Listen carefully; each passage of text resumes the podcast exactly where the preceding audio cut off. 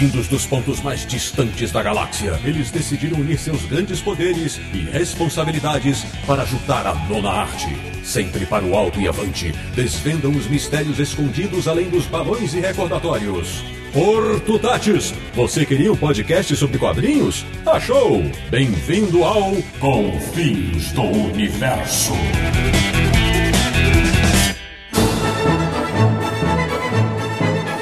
Bem-vindo, bem-vinda! Está começando mais uma edição de Confins Universo, o podcast mais quack da internet brasileira, que é o podcast do Universo HQ, o site que sabe por que o Pato Donald não usa calças. www.universohq.com E o programa de hoje vai falar de uma das maiores marcas dos quadrinhos mundiais em todos os tempos e a sua passagem no Brasil. Eu sou o Sidney Guzman, falo de São Paulo e fiquei pluto com a saída dos quadrinhos Disney da Abril e tudo que veio depois na editora. De Petrópolis, do Rio de Janeiro, ele que até comeria um super amendoim, mas não ia curtir nem um pouquinho ser chamado de super pateta. Samir Daliato, Eu não tenho cofre do tio Patinhas, mas sou rico de amigos. da República de Piranga em São Paulo, o cara que aprendeu a língua do P com esquálidos, Marcelo Naranjo. Eu podia jurar que você ia falar alguma coisa que eu era o Peninha. Então, tá bom, fiquei feliz agora.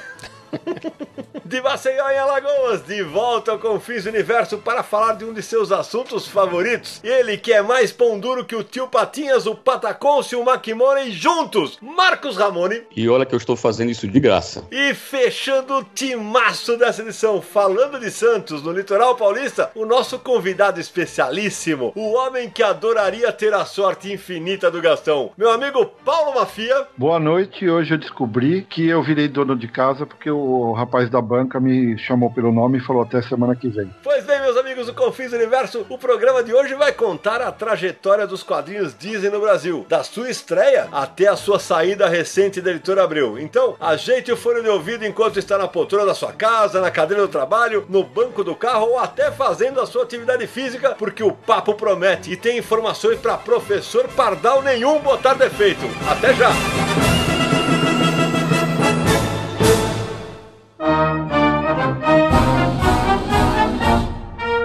Começando mais um Confis Universo Menino Samir Naliato. Antes de mergulharmos no universo Disney dos quadrinhos, como anda a nossa campanha no Catarse? Sempre repassando e informando a nossa campanha no Catarse. Se você estiver ouvindo a gente pela primeira vez ou já nos conhece de outros episódios, temos uma campanha no Catarse, uma campanha de financiamento coletivo na modalidade recorrente, ou seja, é um apoio que acontece todos os meses, é como se fosse uma assinatura mesmo, uma assinatura mensal. E criamos essa campanha para a gente poder manter o projeto tanto do podcast quanto do site Universo HQ por causa das despesas, né? As despesas são altas e todos nós temos outros trabalhos, porque a gente não ganha nossa vida do site, e para poder cobrir todos esses custos e manter os dois projetos no ar sem precisar tirar do bolso, que seria pesado, a gente criou essa campanha de financiamento coletivo. Então, para você saber todos os detalhes, se você curte o podcast, se você curte o site, entre lá, dá uma olhada, veja os planos de apoio, as recompensas, indique também a amigos, indique tanto o podcast quanto o Catarse. Basta acessar o endereço catarse.me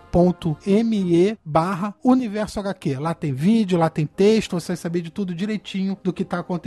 Ô Samir, e aproveitando que algumas edições eu prometi que se a gente chegasse a 230 apoiadores, eu faria um sorteio para todos os 230 de pelo menos 5 álbuns e quadrinhos bem bacanas. E neste momento em que estamos gravando, são 221 pessoas. Fala, puxa, é bastante gente, para nós é bastante gente. Só que se a gente lembrar que o Confins do Universo é ouvido por alguns milhares de pessoas e a gente tem levado a vocês um conteúdo tão bacana, como por exemplo o último episódio da crise do mercado editorial de quadrinhos, bombou, tem muita gente comentando até agora. Então a gente pede, apoia o nosso projeto, que a gente devolve sempre com projetos de qualidade para melhorar o cenário dos quadrinhos no Brasil. E lembrando que esse sorteio é um sorteio extra, né, Cid? Não é aquele sorteio que a gente já faz mensalmente, não. Exatamente, exatamente. E, Samir, por falar em sorteio, me lembrei de colaboradores e deve ter colaborador novo na área para ter o seu nome eternizado no Confins do Universo, né? Claro, é uma, afinal de contas, é uma das recompensas de quem apoia o nosso projeto. Então, ó, dessa vez deixamos nossos agradecimentos para Anderson da Silva Crotia, Tiago Palma, Vitor Feliciano, Gilberto Coelho Júnior, Milena Azevedo, Heiderson Reis, Rodolfo Francisco da Silva e Fábio Miranda. Lembrando que eu sempre identifico alguns profissionais do mercado, identifiquei aí a roteirista e resenhista do Universo HQ, a Milena Azevedo de Natal, e o Tiago Palma, quadrinista de Brasília. Um abraço para os dois e para todo mundo que segue nos dando essa força para produzir o nosso programa. E além do projeto do Catarse, vamos lembrar também que existe uma camisa do Confins do Universo que já está à venda pelo site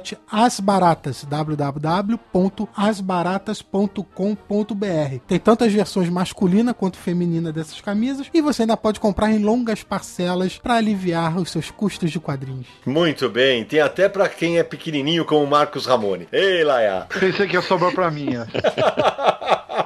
Antes de começar para valer o papo, se você morava em outro planeta ou não acompanhava os quadrinhos Disney, vou pedir pro meu convidado especial, Paulo Mafia, se apresentar rapidamente. Mafia, conta pra galera do Confis Universo quem é Paulo Mafia. Ah, Eu adoro caminhar na praia, tarde de outono. Não, não é isso. Então, é jornalista, 23 anos nessa profissão de cultura pop, muitos ao lado do seu Sidney Guzman. E eu estava na editora Abril desde 95, eu participei da histórica redação de super-heróis, num período. Eu cheguei logo depois da morte do Super-Homem, e desde 2003 eu sou responsável pelas revistas em quadrinhos da Disney. Legal demais. Pra quem não sabe, Mafia era editor de uma revista chamada Sci-Fi News. Enquanto o Mafia tava lá, eu consegui receber o que o Paulo Shed nunca me pagou. E eu até hoje não recebi o restante, porque o Mafia, infelizmente, teve que sair da revista e eu- o restante eu continuo no calote. Abraço, Paulo Shed, pra você. Eu também colaborei com a revista Sci-Fi News, inclusive o Universo HQ tinha uma coluna lá chamada Universo HQ News que noticiava coisas que aconteciam no mundo dos quadrinhos. Eu ia falar que também saí por a mesma razão. A gente precisa de dinheiro pra comer, sabe? É um defeito.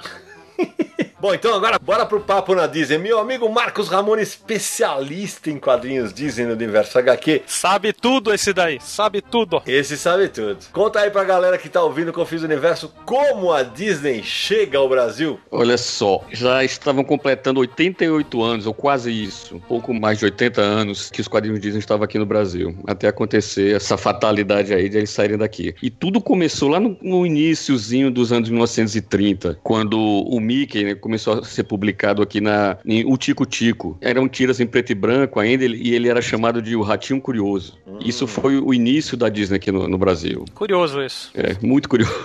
E pouco depois essas tiras passaram para o suplemento juvenil, né, do Adolfo Eisen, em mais ou menos em 1934, por aí. Antes disso, de o Adolfo Eisen fundar a Ebal, né, a editora Brasil América. E foi em 1946 que a primeira revista em quadrinhos da Ebal surgiu, foram as seleções coloridas. E os quadrinhos Disney estavam lá. Inclusive na capa tem o Pato Donald logo na, na estreia. Foram 17 edições, mas na verdade, nem todas as edições de seleções coloridas continham quadrinhos Disney. Tinha outros personagens também. Mas a maioria dessas edições eram compostas apenas por quadrinhos Disney. O Ramone, no Universo HQ tem uma matéria do Tony Rodrigues, que é quando Ebal completaria 60 anos, chama Ebal 60 anos, uma celebração, que a gente vai linkar no post sobre esse episódio, em que ele mostra a capa da primeira edição do Seleções Coloridas, lá, Seleções Coloridas com Walt Disney, né? E, ele- e ele cita uma curiosidade que a empresa não se chamava Ebal ainda, a revista era impressa na Argentina, e aí a parte mais legal, numa associação entre o Adolfo Eisen, que viria a ser a lenda da Ebal, e César Tivita, irmão do Vitor Tivita, que viria a abrir a editora Abril no Brasil. Né? O César Tivita, ele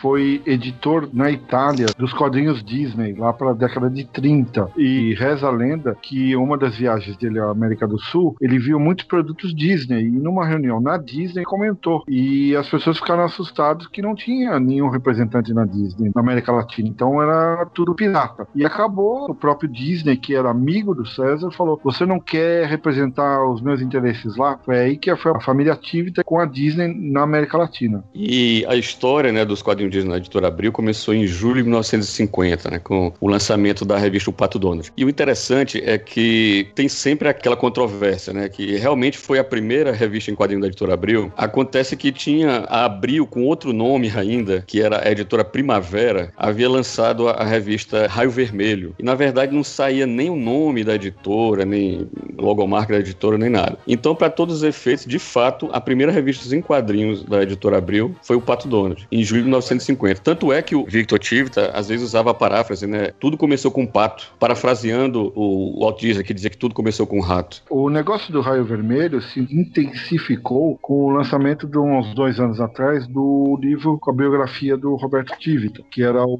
dono da banca, que foi escrito pelo Maranhão, Carlos Maranhão. Mas é como você falou, eu tive acesso ao Raio D na Memória Abril. Ele não tem editorial, não tem escrito editor Abril, entendeu? Ah, o Pato Donald sim vinha, uma publicação de editor Abril. Ô, Mafia, você que viveu tantos anos na editora Abril, durante muito tempo teve a brincadeira, né, que a editora foi construída graças ao Pato, que o Pato possibilitou a criação de outras revistas. Como é que é isso lá dentro? Infelizmente, o Brasil é um país que não tem muita memória. Eu lembro uma vez que uma repórter da Veja Rio perguntou para mim quanto tempo Abril publicava a Disney, se era uma coisa recente. Eu tive que explicar que a empresa que ela trabalhava surgiu por isso. Existe uma lenda que quando vamos contar da Veja, a Veja deu 10 anos de prejuízo antes de virar a grande revista que virou. E tem uma lenda que se dizia que é quando queriam fechar a revista, o seu Vitor, o Dr. Roberto, falava ah, o pato paga. Eu, sinceramente, nunca eu procurei nos especiais que eu fiz essa declaração onde ele tinha dado, eu sinceramente lá dentro eu nunca vi realmente. Mas que a Disney teve uma importância gigantesca para a formação da Abril é inegável, né? É muito difícil você saber qual foi a tiragem aproximada do Pato Dono número 1, um, porque não, não tinha elementos de controle ou disso.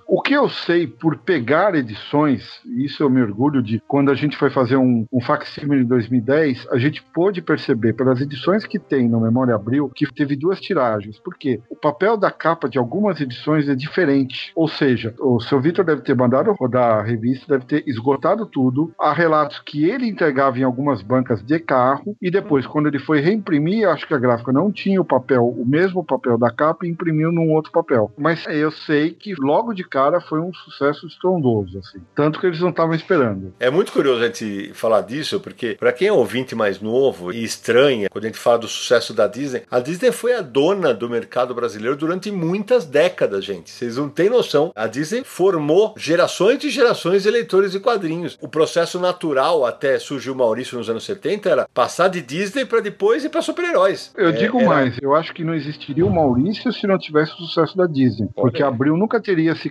capitalizado para apostar uhum. no Maurício como apostou. As pessoas têm uma ideia errada que a Abril foi numa só pessoa e acertou nessa pessoa. Na mesma época, ela tentou dezenas de outros artistas, né? né? Ótima observação. Dezenas e dezenas, só que o Maurício, dentro do talento dele, foi o que acertou, foi o Pelé da vez, foi o Rogério Ceni da vez. Eu adoro falar isso. Ave Maria, estragou tudo, meu Deus do céu. Jesus de bicicleta. Lógico que eu não estou comparando o Pelé com o Rogério Ceni. Todo mundo sabe que o Rogério Ceni é mais importante pro futebol que o Pelé, né? Opa, claro. E mais do que isso, né, Mafia? O Maurício só se torna o Maurício que a gente conhece hoje, depois de mais de 15 anos de abril, né? Quando ele sai e tal, aí depois que ele vai pra Globo e tal. Tem uma frase, inclusive, do Roberto Tivita na videografia dele que eu acho espetacular, que o Roberto fala assim, o único país do planeta em que um quadrinho local superou a Disney em vendas foi o Brasil. Isso é, é realmente é, impressionante, mas assim, é, é legal para que os nossos ouvintes tenham a noção do tamanho que era a Disney. Ela é gigantesca. Eu podia dizer que, acho que sem, sem ser falsa modéstia, quatro gerações de brasileiros foram alfabetizados com os quadrinhos. Sem dúvida, mas sem dúvida. Inclusive, para se ter uma ideia do tamanho da Disney aqui no, no, Brasil, é uma informação divulgada pela própria editora Abril em uma edição do Zé Carioca, que eu não me lembro agora, uma edição especial do Zé Carioca no começo dos anos 80. E num texto lá de apresentação falava que os quadrinhos Disney, naquela época, juntos, todos os títulos, vendiam em média 8 milhões de exemplares por mês. Posso Fala. acabar com a conversa? Eu vou acabar com isso, provar de uma vez só. Quem está nos ouvindo que tem mais de 35 anos, pense qual a primeira lembrança que eles têm da Disney na vida deles. Garanto que é a revista do Pato Donald. Garanto que é quadrinhos. Não é parque, não é filme, não é nada. É os Certeza. quadrinhos. Só para arrematar essa história, para os nossos ouvintes entenderem: 8 milhões de venda de quadrinhos. O mercado inteiro do Brasil hoje, inteiro, incluindo o Maurício, no mês não vende isso. Fica a informação. Sidney, o Ramone comentou o lançamento do Pato Donald número 1, que foi em 1950. Então, olha só. Pato Donald teve 1.845 números publicados, durou de 1950 até esse ano 2018. Dois anos depois, a Abril lançou Mickey, foi em 1952. Zé Carioca, 1961. Tio Patinhas, em 1963. Pateta teve três séries, uma que durou de 82 a 84, outra de 2004 a 2006 e a última de 2011 a 2018. Mini teve duas séries, uma de 2004 até 2006 e outra de 2011 a 2018. E a última revista mensal mensal que Abril lançou foi DuckTales, que teve poucos números em 2018. Aliás, que eu acho o DuckTales atual, o desenho, melhor do que o antigo, mas eu nunca vou dizer isso publicamente, né? mas eu lembrei de umas revistas que não estão nessa lista aí. Uma delas era a minha favorita, que era o Almanac Disney, que eu adorava. O primeiro é... número do Almanac Disney foi em dezembro de 70. Olha aí, é bem a fase que eu era moleque mesmo. E depois tinha outra coisa que eu colecionei durante muito tempo. Eu e meu irmão dividíamos, cada um comprava um, que era o, o Disney Especial, né, cara? O Disney Qual Especial foi era... o seu primeiro Disney Especial? Puxa vida, agora você me pegou, cara. Eu não me recordo. Respondo eu, os robôs. Pelo menos é o que eu me lembro, mas acho que eu já comentei num podcast. O que eu gostava do Disney Especial, fora o volume, né, que proporcionava um bom tempinho de leitura agradável, e eu não desconhecia na época, eu sempre gostava da primeira ou da última história, né? Sempre ou a primeira ou a última história eram sempre as melhores dessa publicação. E eu não entendi o motivo na época, mas eu já sabia disso e vinha descobrir bem depois que era porque eram histórias escritas e desenhadas pelo Karl Barks, né? Que realmente é um monstro dos quadrinhos Disney. Ô, Mafia, curiosidade de leitor agora retroativa. Esses materiais eram todos republicações, né? Porque era um almanac, basicamente, a Disney Especial, né? Disney Especial, tudo republicação desde o começo. Agora, só para ser preciso no que eu falei, o meu Disney Especial foi Disney Especial aos Motoristas de maio de 1980. A maioria das capas do almanac do Disney Especial era feito pelo Napoleão Figueiredo, um dos maiores artistas de capa do Brasil, que fez aquelas famosas capas dos Trapalhões, que lembra do Robocop Trapalhão, lembra? Sim, Didi Cop. Que uma curiosidade, o Napoleão é pai do Fábio Figueiredo, que era nosso editor de arte na redação Disney. Oi, criança, sou eu, Mickey Mouse. Já que vocês estão falando aí dos primeiros quadrinhos da Disney que vocês lembram, chegou a hora de eu ser massacrado por vocês, porque quando eu era criança eu não curtia quadrinhos Disney. Olha aí. Eu tive uma história completamente diferente de vocês. Eu tive revista da Disney na mão, eu li, não curtia muito, eu era mais ligado em Turma da Mônica, que foi a primeira, minha primeira coleção de quadrinhos foi Turma da Mônica, foi como eu aprendi a ler e tal, mas quadrinhos Disney nunca me atraiu muito. Mas eu lembro de desenho animado que eu assistia muito e o Mafia falou do Os Motoristas, eu lembro daquele desenho do Pateta que ele é um pacato cidadão quando entra no carro e fica um cara completamente maluco e violento. É. Até hoje esse desenho é mostrado em autoescola. É, é genial esse Pelo desenho. mundo todo. E eu fui curtir quadrinhos de Disney mesmo depois já de leitor formado, começando a colecionar quadrinhos e tudo mais. Aí que eu comecei a ler Disney e eu vi que como eu era uma criança inocente. Outra curiosidade, um grande sucesso desde sempre da Disney, eu acho muito curioso isso, né? O Tio Patinhas. Eu sei que o, o Tio Patinhas desde que saiu também arrebentava de vender, né? Tanto que é um personagem muito querido por muita gente desde aquela época até hoje. O curioso por quê? Porque ele era avarento, tratava mal os sobrinhos. O velho não era fácil, né? Nada. Mas tinha aquele coração de ouro guardado, escondido lá dentro, né? Que ele mostrava lá perto do final da história. Acho que era isso que atraía todo mundo. Era um elemento humano dentro daquele pato, né? Não sei explicar, mas. Deixa eu fazer justiça aqui. O tio Patinhas, mais avarento, mais brigão, mais quase um anti-herói, ele vem principalmente dos quadrinhos produzidos na Itália. Que ele até trata mal o dono de, de forma até um pouco mais. O Barks tinha isso um pouco, mas o quadrinho italiano foi o que apertou mais essa tecla. Ele era mais, eu não quero usar o termo, era mais sacana. Os quadrinhos americanos do tio era mais o aventureiro. Poucas pessoas sabem, os quadrinhos dizem são produzidos em diversos estúdios pelo mundo. Então, de vez em quando, o personagem tem certas nuances de personalidade que são típicas dos seus países. Eu posso citar rapidamente aqui, por exemplo, as histórias da Disney, do Pato Donald, produzido atualmente na Dinamarca, tem mais uma questão política. O prefeito da cidade é corrupto, a polícia é ineficiente, quando na Itália as histórias do Tio Patinhas e do Pato Donald são mais de aventuras. Ô, Mafi, como é que era para montar um mix com as histórias na Abril? Porque vocês mesclavam as histórias desses países, como é que vocês faziam? Aí é o talento do editor, né? Ah. Brincadeiras à parte, por incrível que pareça, toda a revistinha Disney na editora Abril, desde 2004, quando a gente assumiu, tinha uma linha editorial. Então, em todas as revistas, a gente tentava fazer um mix com diversos países, com quase todas as produções mundiais. Então, até pouco tempo atrás, na revista do Pato Donald, uns dois números antes do fim, se não me falha a memória, tinha história italiana, dinamarquesa, holandesa e até francesa. No Tio Patinhas, a gente dava mais ênfase para aventura. O Mickey, até pouco tempo atrás, era mais sitcom, comédia de situação. Mas aí começou a vir as grandes aventuras. Você fazia um mix e tinha suas vantagens, por exemplo. Quando você tinha uma leva de histórias ruins vindo da Itália ou da Holanda, você sempre podia ir atrás de um um clássico que nunca tinha sido publicado no Brasil de um grande autor. Você tinha como brincar com isso, você tinha que fazer. A revista sempre tinha que estar forte, sempre tinha que ter um elemento forte nela, na história, em alguma história que abre, que fecha, tinha que ser forte. Ô, Mafia, e como é que era para traduzir essas histórias? O texto vinha todo em inglês, padronizava em inglês, vocês traduziam do inglês, ou eram idiomas locais? Como é que funcionava isso? Na Dinamarca, a Egmont, que é a editora responsável pela publicação na Dinamarca, tinha um site para licenciantes onde todas as histórias estavam em inglês. A Disney Itália era em italiano, o holandês era em holandês e o francês era em francês. A única que tinha esse cuidado de pôr numa língua mais acessível era a Egmont. Então a gente tinha tradutor de italiano, tradutor de inglês, de holandês, de francês para esse tipo de emergências.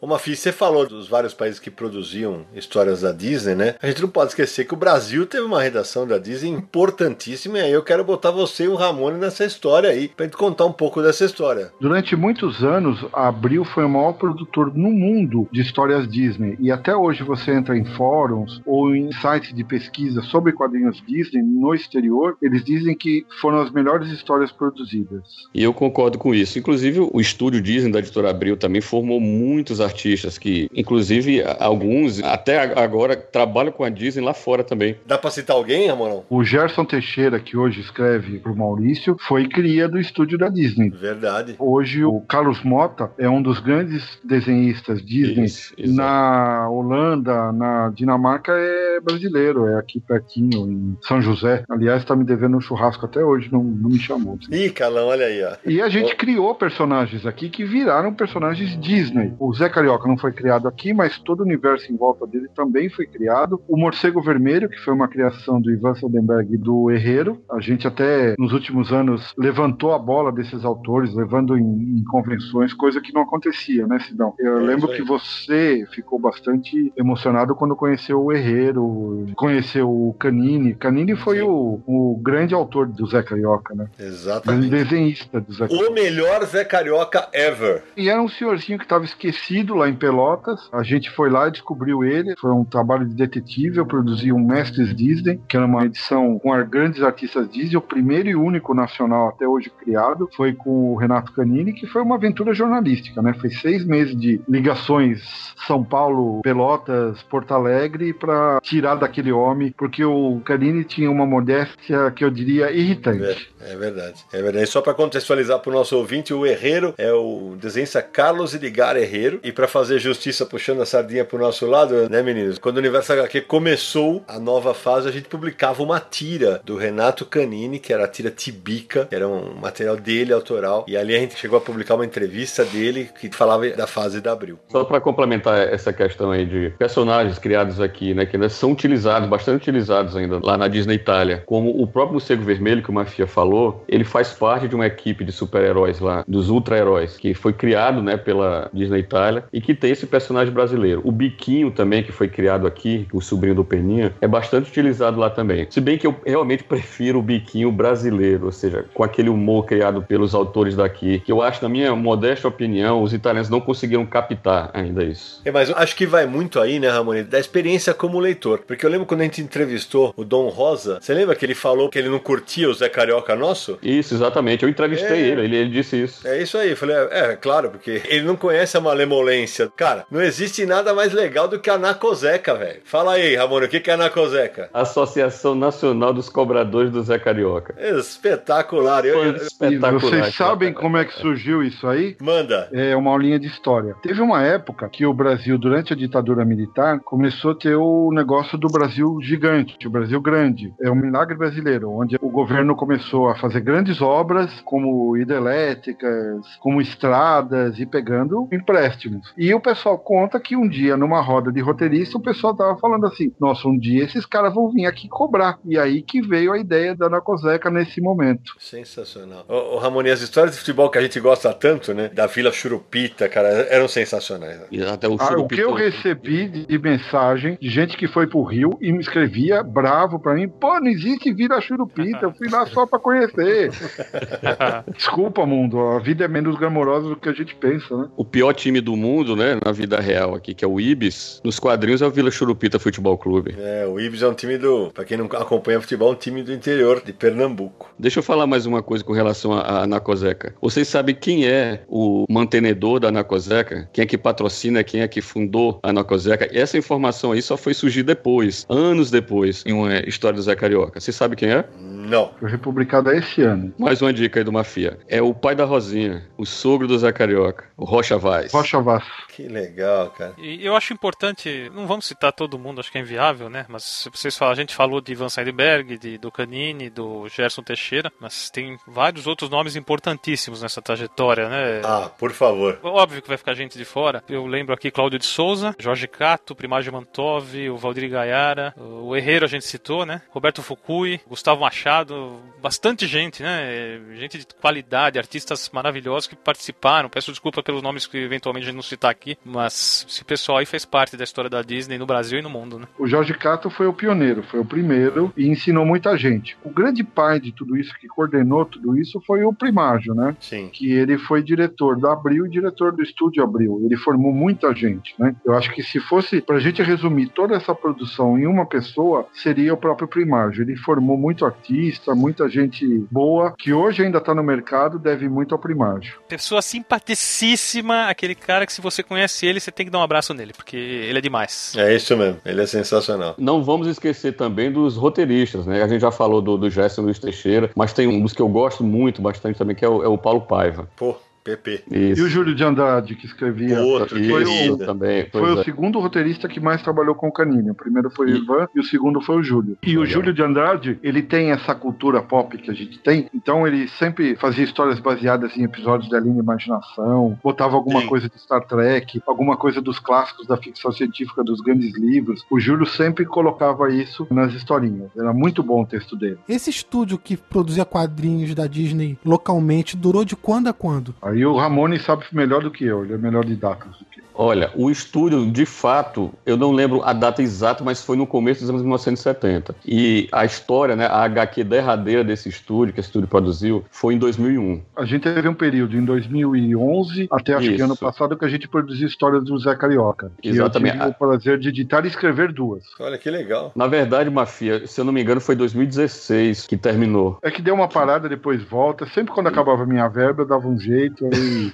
Agora, Mafia, já que você falou em final de verba, duas perguntas em uma. Primeiro, como é que os outros países do planeta recebiam os nossos roteiros e desenhos? E a segunda, por que a produção de quadrinhos da Disney no Brasil é interrompida? É interrompida porque, primeiro, as vendas começaram a cair mundialmente. Foi aquele começo dos anos 2000, onde as vendas mundiais caíram. Você tinha uma grande produção fora do, do Brasil que alimentava as revistas, não tinha mais necessidade. E o Zé Carioca produzia história em quadrinho, você sabe melhor do que eu, é um esporte caro. Oh, Pra gente séria, que paga direitinho, é um esporte caro, né? Porque tem muita gente que vive da ilusão do coitado do moleque e paga uma micharia. A editora Abril não era assim. Então começou a ficar inviável numa revistinha pequena você publicar a história em quadrinho do Zé Carioca inédita. Esta é a verdade. e aí quando vocês ensaiam aquela volta é em 2013, não é isso, Mafia? Isso, foi em 2013. Foi num almoço, assim, eu com o meu diretor Sérgio Figueiredo, a gente conversando da vida, ele falou, por que a gente não tenta, né? Vamos tentar, vamos ver uma história só, a gente põe uma verba num álbum, aquela historinha, a gente põe ali, põe aqui, vamos apertando, a gente corta o papel higiênico da redação, Ave Maria. fecha a saída de incêndio, o que fazer treinamento de incêndio, pra que isso, né? E a gente tenta fazer. Foi uma experiência legal, foi bacana. E eu tenho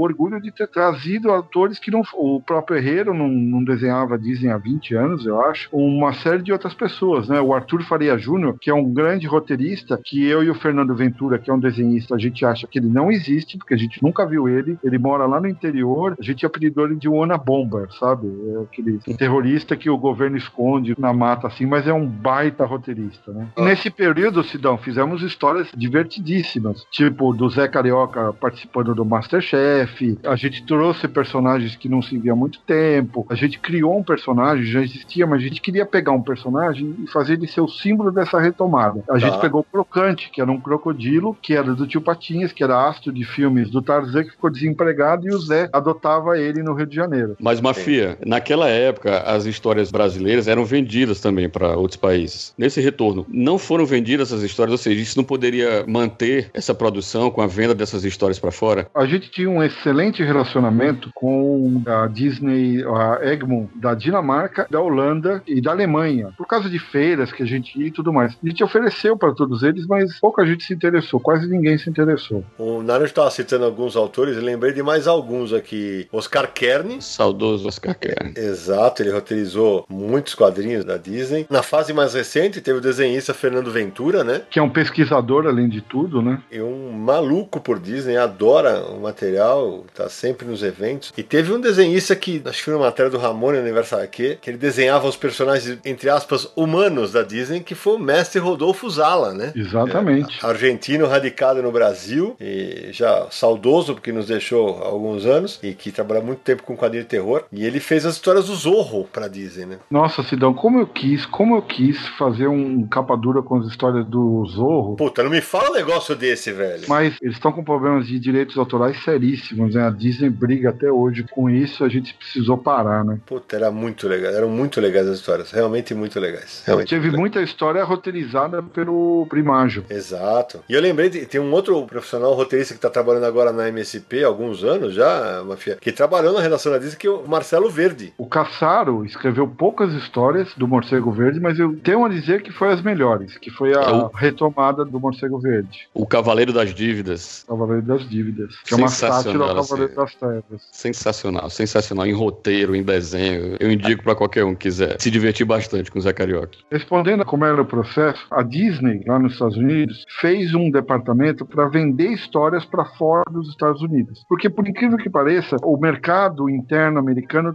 sempre esteve em crise de quadrinhos Disney, mas eles precisavam para vender para fora, a demanda da- das licenciadas. Ele criou um departamento que chamava Estúdio Disney. Desse Estúdio Disney surgiu o Urtigão, surgiu o Peninha, surgiu o Ronron, surgiu uma série de personagens. Chegou uma hora que esse Estúdio Disney tinha poucos desenhistas e os pedidos aumentaram. Eles entraram em contato com a Abril, mandavam os roteiros, alguém traduzia e desenhavam. Esta fase não é considerada histórias nacionais, são histórias americanas produzidas por brasileiros. É nesse período que se monta e aí começa a produzir histórias que a gente chama de Código B, Código Brasil, que são 100% brasileiras. E o estúdio é o S, o código S, pra quem quiser É, o código- identificar nas revistas. Estúdio americano é o S, que tem autores fantásticos, que é o Tom Stobel, que pra mim é, depois do Barks, pra mim é um dos melhores roteiristas e desenhistas do Pato Donald. Eu era criança, eu olhava esses códigos e eu pensava, o que será que significa isso daqui? Será que é um código secreto? Juro por Deus.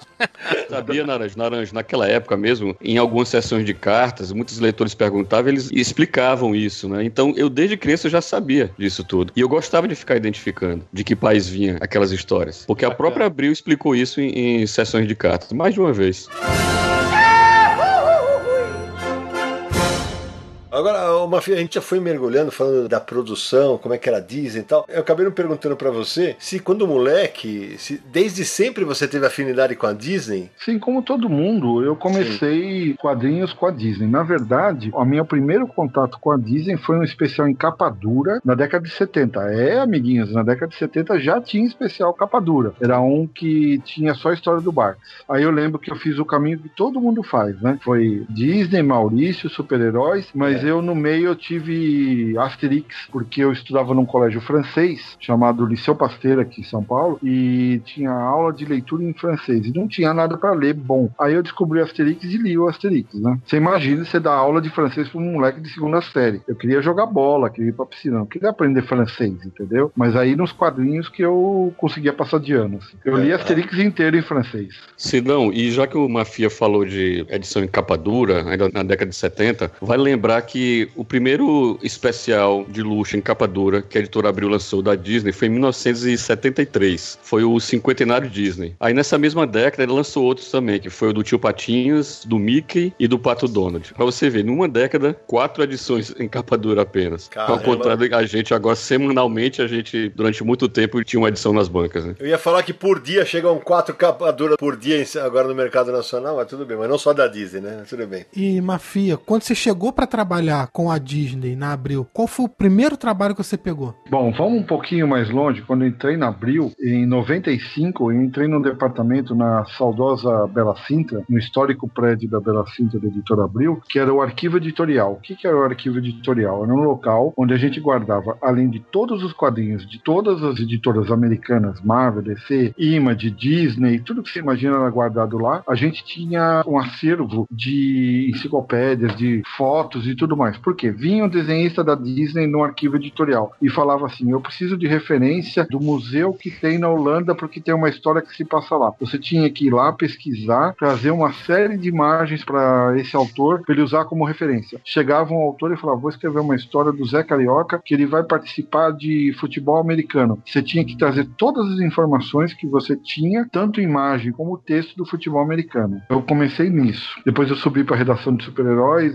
aconteceram um monte de coisas. Na Disney, editando, foi auxiliando o Emerson Aguni em 2003. A gente publicava, naquela época, as revistas, os formatinhos eram quinzenais. Fazia o que eu fiz até um mês atrás. A gente selecionava, fazia sessão de cartas, cobrava de colaborador e respondia e-mails de leitores gentis querendo comer a nossa alma. Ô Mafia, e no papel, você era redator, editor? Qual era a tua função na Abril? Eu era repórter. Mas a, a seleção de histórias passava pela tua mão, né? Não, só passava pela minha mão. Eu era responsável por todas as revistas, tudo que saía, é, lógico, tinha a avaliação dos meus diretores, que dava para no final, mas quem decidia a cara da revista era eu, em legal. cima de muita pesquisa. E tinha também as republicações, que a gente ia atrás dos filmes, as histórias eram arquivadas em filmes, como a gente fala filme é papel fotográfico, a gente pegava para montar, por exemplo, um almanac do Pato Dono, a gente pegava três, quatro, cinco vezes mais de história que precisava, a gente selecionava, via as que tinha importância histórica, as mais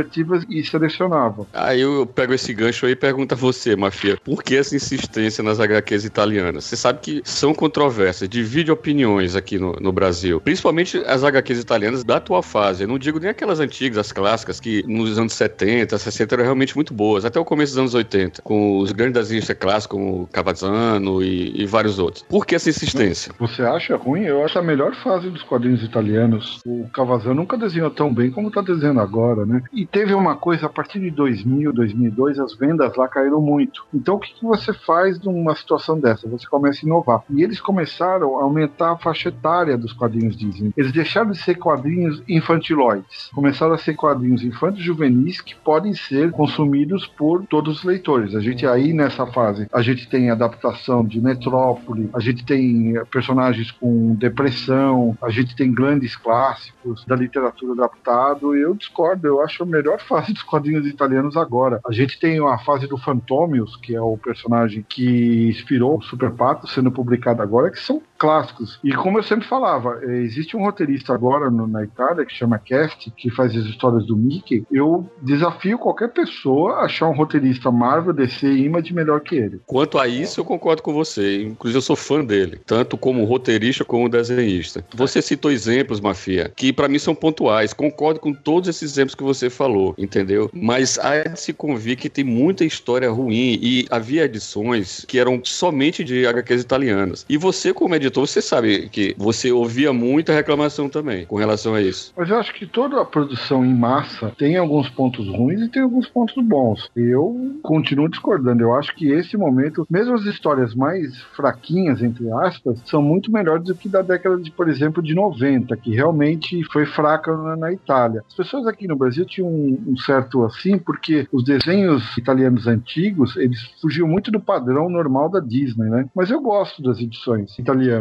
eu acho que ficou muita coisa ruim, agora puxando a sardinha pro meu lado, muita coisa realmente ruim de fora. Porque também lá a Topolino, que é a revista que sai as inéditas. Só para contextualizar, a revista do Mickey na Itália é o Topolino. É uma revista semanal, então você manter uma média de qualidade numa revista semanal de quadrinhos é difícil. Por exemplo, eu não gosto das francesas. Eu acho que raríssimas coisas do quadrinho dizem francês se salva. O Mickey na França é quase bobalhão, entendeu? E você tem que escolher nessas coisas coisas. Você tem fases ruins, você tem a Dinamarca passou uma fase ruim, a Itália passou uma fase ruim, é você dosar isso. Mas eu continuo achando a Itália hoje a melhor fase. E como eu falei, toda grande produção tem seus altos e baixos. Queria te perguntar mais uma coisa. Você falou que na Itália eles estão, digamos assim, tornando as HQs mais juvenis ou mais adultas para diversificar também o público. E aqui já é outra questão. Aqui você há de convir que o público imenso, maior dos quadrinhos Disney é o adulto. Uhum. E é por isso que vocês estavam lançando todas aquelas coleções mais luxuosas, com valor maior. E, de certa forma, não esquecer um pouco o público infantil? Não, uma das razões foi essa, mas também porque o mercado de bancas entrou em crise, né? Você tem hoje um pouco, já foi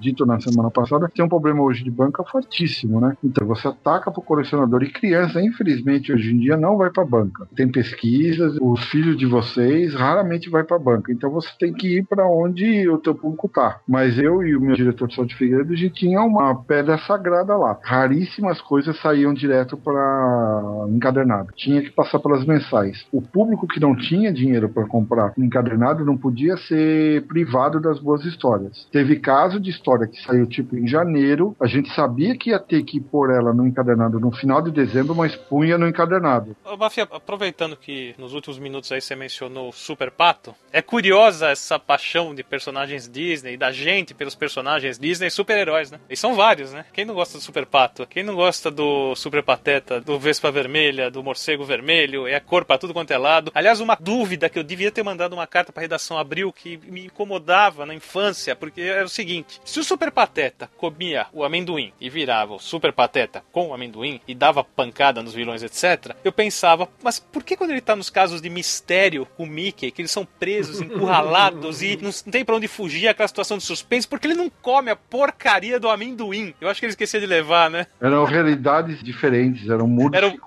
Era o multiverso, né? Mas enfim, qual é o seu favorito dos super-heróis Disney? Ah, o Super Pato, mas eu sempre gostei também muito do Morcego Vermelho, principalmente depois que eu comecei a trabalhar e descobri e conheci o Herreiro pessoalmente e o Ivan, que foram os criadores, a gente tende a aumentar a admiração paixão. por um personagem quando você conhece os autores, né? O meu também era o Morcego Vermelho. Você sabe que o Morcego Vermelho ele tem molas na sola do sapato dele e ele nunca conseguia pular na direção certa, né? Era um fenômeno. O Morcego Vermelho teve um sorvete no Brasil do Morcego Vermelho. Outro dia a gente tava procurando por um especial. Cara, eu lembro disso, gente do céu. Todo mundo lembra, mas ninguém consegue achar o um anúncio daquilo. A gente pesquisou, pesquisou, mas não conseguimos. É, e o produto já derreteu, né? Vai ser difícil. Ai, meu Deus, tá. Ele passou três edições sem soltar nenhuma dessa. Como diria no David Letterman, 14 roteiristas para essa piada, né? Então.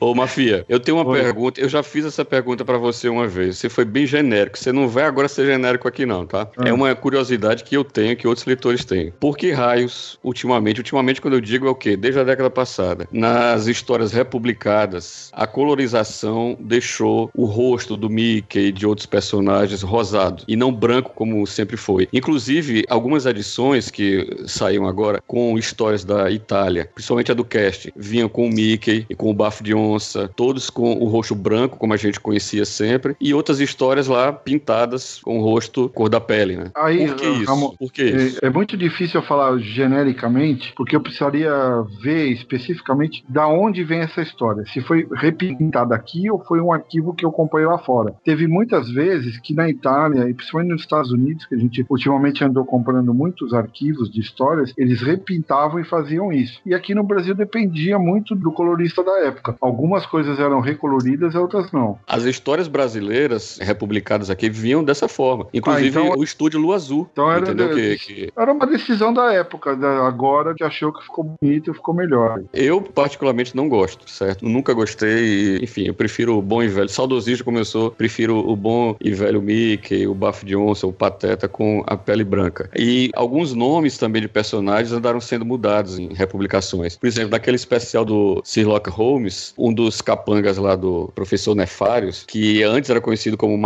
Magricela, passou a ser chamado de Comprido. Isso Tem algum motivo? O que foi? Por que Ah, isso? Porque na época que a gente republicou parecia melhor, entendeu? A gente corrige algumas coisas da tradução da época, entendeu? Mas existe um mito que algumas coisas, tipo a cor muda, o nome muda, foi a Disney que impôs. A Disney nunca impôs nada assim de muito relevante. Acho que ela nem sabe que a gente publicava quadrinho no Brasil. Inclusive, o primário me disse uma vez que lá nos anos 80, quando eles reformularam, quando o estúdio abriu, reformulou a Margarida, né? Que tanto no, no conceito dela, que ficou uma, uma personagem mais moderna, né? Um tipo de uma mulher independente, até no visual também, ela nunca usava a mesma roupa né, nas histórias. Ele me disse que houve um- uma certa rejeição da Disney lá fora. Mas acabou vingando. Saiu aqui normalmente, mas ele me falou que houve sim torcer o nariz lá. Eu não sei se tentaram impedir, mas que não gostaram de início, não gostaram. Eu não tenho como responder, porque nessa época eu tava no primário, né? Mas precisa ver se foi realmente a Disney lá fora ou foi o representante na época que tinha aqui, né? Porque muita coisa é posto na conta da Disney e era o licenciante nacional, né? O representante. Naquela época não tinha o escritório da Disney, era um, acho que era Redibra aqui no Brasil, que de vez em quando encrencava com algumas coisas. Eu sei que recentemente, aí é momento fofoca, momento Nelson Rubens, a Disney Itália teve recentemente seríssimos problemas com a Disney americana. E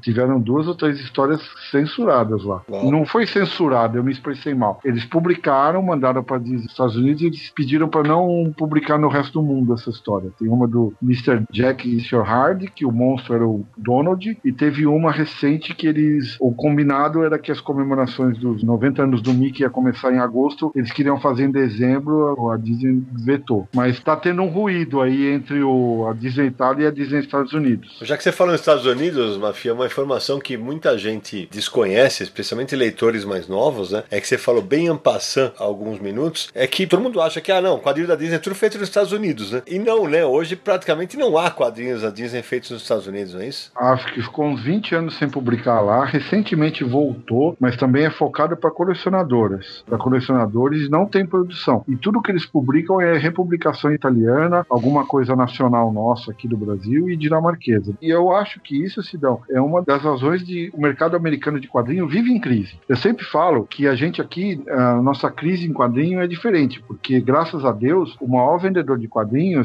é infantil e é barato, que é o Maurício. Né? Antigamente eu citava a Disney também. Então qualquer criança pode ir na banca ou em qualquer lugar e comprar um. Lá nos Estados Unidos, me fala qual é o quadrinho de massa infantil. Não tem. Não, tem. Então aí você imagina uma caixa d'água que você corta a parte que entra água. Você não entra mais água. Uma hora essa caixa d'água seca. Aqui no Brasil as coisas são melhores, porque vai entrando pouco, fica durante um tempo, sai, mas continua. Então lá eu acho que também é a causa do eterno problema de vendas americano lá. Até porque nos Estados Unidos também é, o esquema que eles, nas últimas décadas, que eles mudaram de distribuição, focando em comic shops, assim, não é um ambiente que atrai criança, né? Você vê que as histórias mesmo são voltadas já para um público maior, mais maduro. Assim, o público infantil lá não tem mais quadrinho praticamente para ficar lendo. A não ser coisas muito específicas, um Scooby-Doo que sai pela DC, ou sei lá, Rick Morty, que também já é um público maior, né? É, Rick Morty não é criança. Pois é. Então, os mercados de quadrinhos dos Estados Unidos é para um público mais adulto mesmo. No Brasil, que ainda tem muita revista, tinha a Disney, agora é Maurício de Souza, que é infantil, mas a gente começa a ver aqui também uma migração de perfil de público, né? Mais maduro também.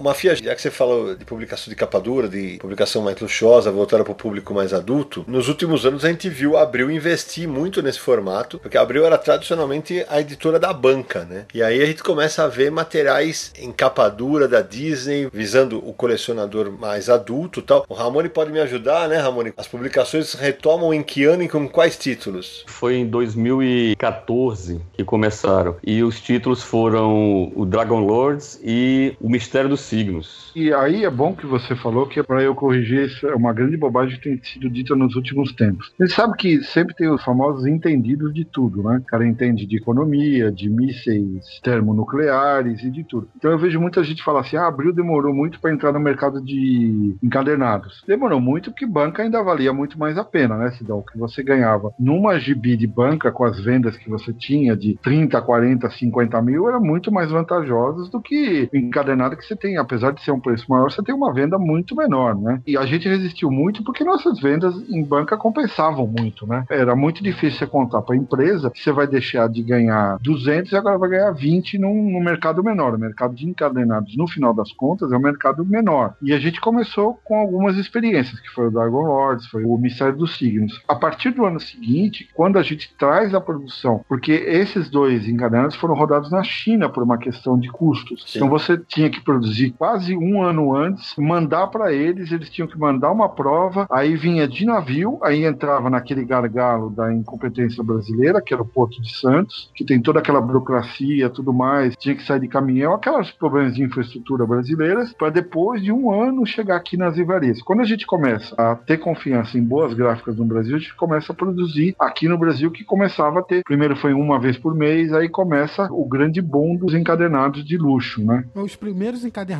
de luxo da Abril chegaram a ser distribuídos em banca, né? Não era restrito a livrarias. Nenhum até o final foi restrito a livrarias, todos foram em banca. Isso. Abril ainda tem uma forte tradição para banca, né? E, e, como foi essa decisão? E mais, e de quem foi? Gostaria de dizer que foi minha, mas não foi. Foi do nosso diretor Sérgio Figueiredo e foi do mercado também. A gente via que existia um grande público para especiais. E quando a gente fala especiais, o Sidão sabe melhor do que ninguém, que ele acompanha o trabalho da gente, não era só BT meia dúzia de histórias bacanas é. ou importantes. Era sempre carregado com muito texto, muita informação, porque uma coisa que a gente falava lá dentro, assim, nós somos a editora Abril. Tudo aqui é jornalismo. Mesmo os quadrinhos é jornalismo. Quando você produz um especial, por exemplo, de aniversário de um personagem como o Gastão, você faz um especial que é praticamente, além das histórias, você conta a história do personagem através de textos e tudo mais. Então, eram especiais muito bem feitos, modéstia à parte, né? Então, teve essa preocupação, né? De ter um conteúdo jornalístico muito forte. Eu podia citar, por exemplo, o especial dos sobrinhos do Donald, o Guinho, Zezinho e Luizinho. O pessoal do Preto Gibi ajudou a gente na pesquisa e na seleção, que a gente trouxe curiosidades que acho que nem nos Estados Unidos sabiam, né? O Tio Patinhas é a mesma coisa, né? Mais recentemente do Peninha, né? E a gente tava produzindo quanto mais conteúdo. A gente acha que o leitor não é só um consumidor de quadrinhos, ele é um consumidor de informação, de informação sobre quadrinhos. A gente sempre achou que um leitor bem informado, ele é um leitor que vai ficar sempre com você. Mafi, imagino que o, os primeiros resultados dessas edições de capa dura tenham sido bons, porque a frequência de publicações foi aumentando. Até chegar às recentes coleções, né? Anos de Ouro do Mickey, Pato Donald do Karl Barks, etc. Fala um pouquinho pra gente como é que foi o retorno dessas publicações até a decisão de, ah, vamos começar a iniciar um lançamento de coleções completas. Foi tudo fora do normal, posso dizer. Durante várias semanas nós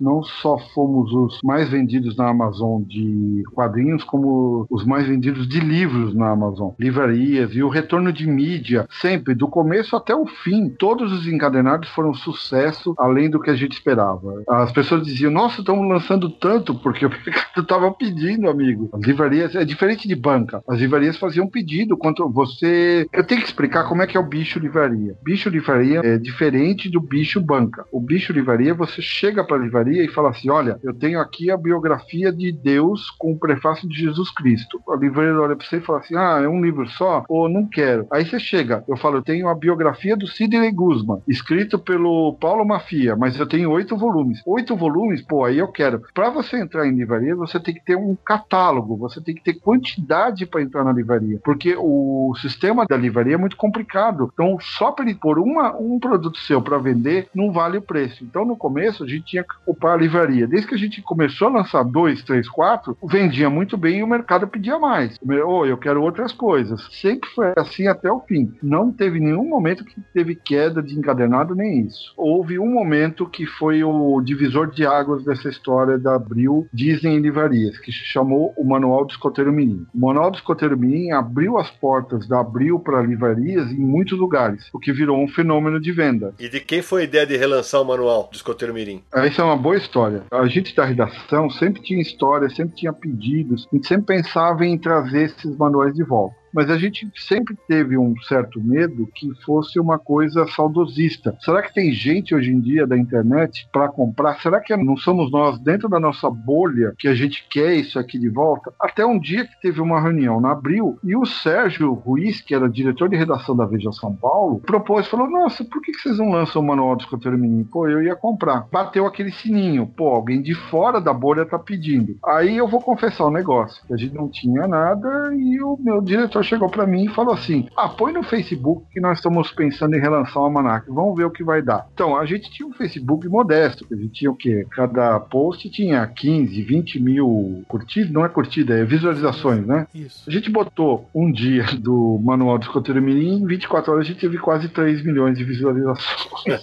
Aí no dia seguinte teve um problema, né? Pô, que legal, é, e como é que a gente vai fazer isso? Eu não faço a mínima ideia, a gente falava assim. Mas vai ser uma versão atualizada, vai ser um facsímile, o que que vai ser? Aí a gente lia os comentários, maioria, 90% das pessoas pedia que fosse um facsímile do jeito que saiu a primeira. Então ficou-se decidido que ia ser um facsímile. Aí foi-se pro problema número 2. Alguém tem essa edição? Porque não existe filme, não existe arquivo digital disso. Uhum. Ninguém tinha. Aí a gente chegava pros nossos colecionadores, que a gente tinha uma certa intimidade. Ah, você cede? Todo mundo cedia. Ah, eu cedo meu. Mas a gente falava, olha, o paciente vai morrer, porque para fazer o processo tem que destruir. Aí todo mundo dava para trás, né? Ô, Mafia, mas não tinha no DDoC da Abril? Tinha, mas o paciente morria. Ah, claro. O DDoC tem. O DDoC não, Memória Abril, que é um departamento do Grupo Abril, que tem todas as publicações do grupo, tem tudo lá, mas Tá. o paciente morre. Aí foi nosso amigo, da, o Celso da Comic Hunter, que achou um colecionador em Campinas, eu nunca me esqueço, e em boas condições, trouxe pra gente, até brinquei com ele. Você quer ver a gente começar a escanear? Não, não quero ver destruir. Saiu o Celso chorando pelo canto, né? E calhou de uma sorte que na época a gráfica tinha comprado um equipamento para começar um processo de escaneamento muito moderno que era para, por exemplo, você queria comprar uma matéria da Veja, que acontece muito, uma matéria da Exame. Você comprava já em arquivo fechado, escaneava em alta. E calhou de no mesmo período o Almanac surgir. Essa ideia de trazer o Almanac. Aí o que eu tô contando é muito bonito, muito legal, mas eu preciso contar uns bastidores, né? Manda. O filho é bonito e todo mundo é pai, mas até o- a véspera do lançamento a gente tava morrendo de medo. Era uma aventura, né? Se lançar em plena época das mídias, das internet, dos Facebook, uma edição com ortografia atrasada, com informações atrasadas, era bem legal. A gente começou a ter sinais que a coisa ia ser um, um fenômeno quando a Veja quis fazer uma matéria. Para você terem uma ideia, eles são a Veja, a gente é quadrinho, a gente não conversava com eles, entendeu? Eles enviaram e eu pensei que ia fazer uma nota. Fizeram uma matéria de duas páginas. A Folha fez uma matéria de página inteira antes de sair. E eu vou contar uma coisa. Para livro, a gente fez uma tiragem grande. A gente fez 12 mil exemplares. É uma bela tiragem. Para vocês terem uma ideia, em 99 eu estava na Sci-Fi News, a gente pegou os direitos de publicação da novelização do episódio 1 de Star Wars. E aquilo ali teve anúncio de TV, teve anúncio antes do filme, teve toda aquela hype do Star Wars. A gente imprimiu 10 mil, pensei que ia vender em um mês. Eu, com minha arrogância. Levou um ano para vender 10 mil exemplares, com todo esse aparato. O manual do Escoteiro Mirim vendeu 12 mil exemplares em menos de uma semana. Verdade. A gente teve casos de fornecedores no Nordeste que pegaram um avião, foram pra gráfica, pegaram na boca da gráfica. Eles compraram uma tiragem, chegavam lá e compravam uma tiragem. Eu acho que agora que a gente tá conversando, eu não sei se o número final dele deve ter chegado a uns 60 mil exemplares vendidos. Maravilhoso. Ele né? só não entrou na lista dos mais vendidos da Veja porque ele foi distribuído em banca primeiro e isso ia contra a regra daquela listinha da Veja. Senão entraria. Será que é um fenômeno isolado? As pessoas começaram a pedir os outros manuais. Todos os outros manuais venderam muito bem. O tio Patinhas com a moedinha quase se igualou ao manual do escoteiro de venda. Ah, que bacana. É bacana essa história dos manuais. E é só uma dúvida, porque os manuais você já, já deixou claro aqui que os maiores sucessos foram os escoteiros menins e o tio Patinhas. E dessa fase toda de capa dura dos quadrinhos para livrarias, quais foram os maiores sucessos? E eu já vou aproveitar e emendar, Mafia, nessa daí. Tanto a coleção do Barks nova quanto a coleção do Mickey, ambas traziam muitos textos complementares que, para este jornalista e pesquisador e louco por mais informações, é uma coisa sensacional. Essas informações elas vinham já prontas fora ou era tudo feito aqui ou era uma mescla? Como é que funcionava? Vindo para a primeira pergunta, o campeão sempre foi a saga do Tio Patinhas. Acho que ele chegou a ter umas quatro edições. Mas todos eles tiveram grandes vendas. Mas tem algumas surpresas, tipo Pateta Repórter foi para a segunda edição, aquele com as histórias do Barks do Escoteiro Mirim também foi para uma segunda ou terceira edição. Todos venderam muito bem. Mas a verdade, a grande sucesso sempre foi a saga do Tio Patinhas. Eles devem ter ido para uma quarta edição. E o Barks também sempre vende. Eu acho que a saga do Tio Patinhas e o Barks são na mesma esfera, né? De venda. São esses dois campeões.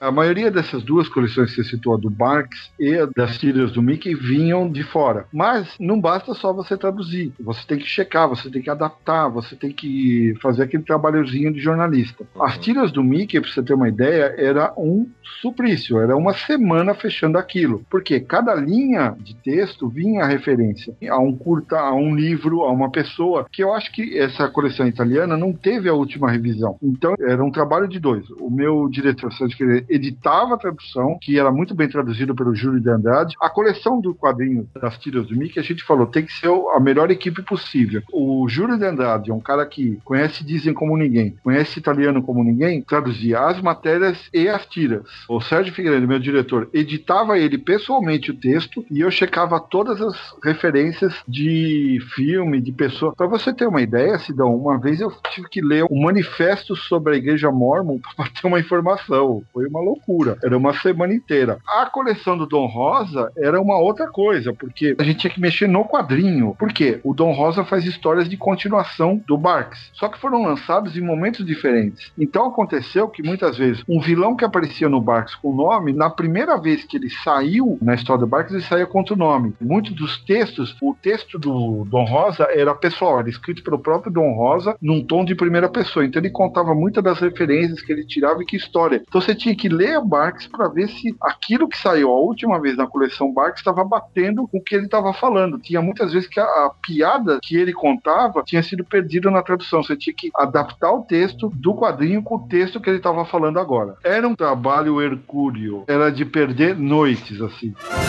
Cavalheiro, aqui está o meu cartão. José Carioca, Rio de Janeiro, Brasil.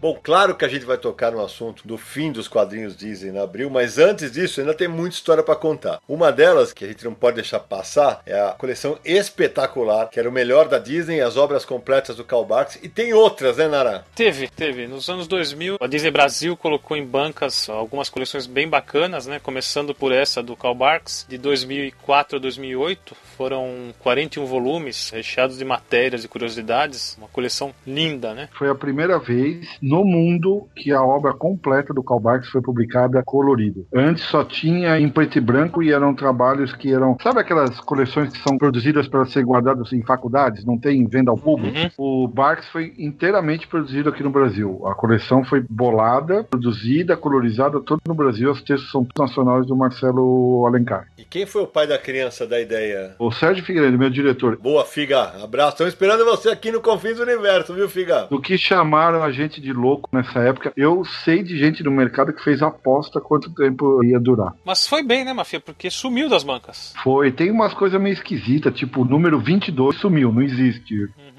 O 21 e o 22 vendeu mais do que as outras. Eu tive a honra de ser convidado por Paulo Mafia, porque todo o número da coleção trazia um texto de quarta capa. Passou Sidney Guzman, passou Roberto Tivito, o Dr. Roberto Deu, passou Roger do Traje, o Duíra, o Scandurra. Edgar Scandurra, não é? Edgar Scandurra. O João Palomino, que é hoje é diretor dos canais ESPN, e um monte de gente. Sidney Guzman foi o mais caro. Assim. Até parece. Foi difícil, tivemos que negociar com ele. Uma loucura. Depois, em 2010, chegou nas bancas da coleção Clássicos da Literatura Disney. Ai, não fala esse nome que dá canseira até agora. Durou infinitas semanas, assim. Durou 40 volumes. A lombada formava um desenho, chupa salvate.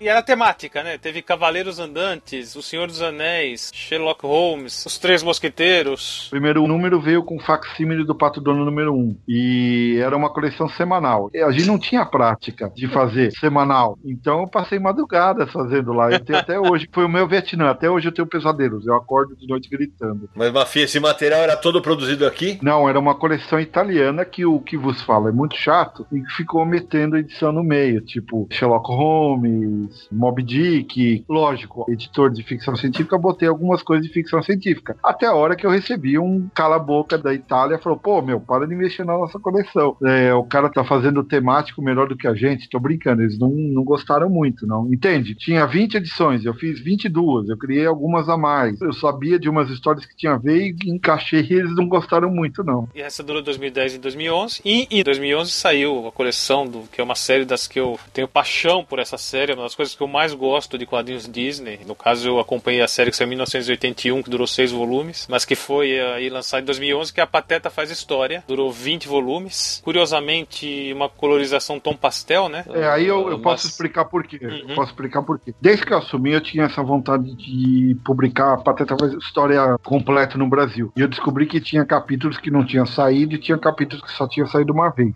E eu consultei a Disney, a gente descobriu que muitos dos originais e dos arquivos tinham se perdido. Tanto que na época eles fizeram uma consulta para todas as editoras Disney quem tinha. Tempos depois, a Alemanha começou a fazer um processo de restaurar essas edições. E lá saiu pela primeira vez completo. E a gente comprou. E tem muita história que é escaneado e repintado lá. Por isso que saiu desse jeito. Porque muitos dos originais se perderam. E por fim, nesses moldes, tivemos a coleção Essencial Disney. Essa é de 2012. Foram 20 volumes e também com títulos temáticos, né? Tio Patinhas versus Maga Patológica, Tio Patinhas e a Moeda número 1. Enfim, foram diversos números com diversos temas. Essa quase fez adiar meu casamento, porque era pra sair em julho, eu ia casar e não ia dar tempo. Eu falei, ah, não, eu ia pegar uma semana de folga, mas foi adiada e deu pra fazer o casamento. Ô Mafia, mas nessa coleção também era um material que vocês traziam o modelo todo pronto de fora ou, ou houve alguma que vocês montaram aqui? Ah, essa aqui eu vou bolar e fazer assim, assim, assado. Essa essencial eu queria fazer sozinha, a Disney não quis, não deixou. Porque eu acho que eu fazia, modesta parte, a gente aqui no Brasil fazia melhor que eles. Então a gente teve que assinar um termo que eu não ia mudar as histórias. Mafia, tem uma curiosidade aqui. O início dos anos 2000 foi bem conturbado ali para a redação de quadrinhos da Abril, porque em um período pequeno perdeu Marvel, depois deixou de publicar DC, teve o fechamento do estúdio que produzia as histórias nacionais da Disney. E aí, como é que foi esse período dentro da redação? Porque imagino que ali toda a redação de quadrinhos acabou se focando pra Disney, né? Deve ter tido ali um peso nas costas da Disney grande, imagino. É, o que a gente tem que explicar, por incrível que pareça, foi um dos momentos que a gente mais faturou, porque não éramos uma redação de quadrinhos, nós É éramos aí. uma redação de licença. O que, que é uma redação de licenças? A gente ia na Disney, a gente ia na DreamWorks, a gente ia na Fox, a gente ia no Corinthians, no Santos e pegava licença daquela marca para produzir revistas. Então, logo depois que saiu a Marvel e saiu a DC, a gente pegou toda a licença da Cartoon. Então, quando eu falo isso, você imagina, a gente fazia revista oficial, quadrinhos, álbum de figurinha. Da Disney, por exemplo, saiu um filme da Disney, saiu Os Incríveis, que esse eu participei. Nos Incríveis a gente fazia pinte legal, revista de atividade, álbum de figurinha, livro do filme. Então era muito rico. A gente teve o fenômeno High School Music, que a gente acabou lançando revistas quase semanais e revistas diferentes. Cante com o seu artista, revista de foto. Então foi um período muito ati- não se prendam só a quadrinhos. Quadrinhos era uma das coisas que a redação fazia. Quando você tem um filme que você tem a licença desse filme, você produz dezenas e dezenas de produtos em cima desse filme. Então foi um período até agora muito rico de trabalho, né? E com altas vendas. Muitas vezes os nossos álbuns de figurinha batia a Panini, né, em vendas. Ô, Mafia, a gente queria saber alguma coisa sobre os bastidores daquele embrólio entre a editora Abril e o Dom Rosa. Para eu situar todos vocês, vamos começar em 2004. Quando eu fui entrevistar ele para o Universo HQ, né, ele, ele veio aqui ao Brasil para um, um festival de quadrinhos lá em Recife. Entrevista que está no livro Universo HQ Entrevista. Bota a caixa registradora aí.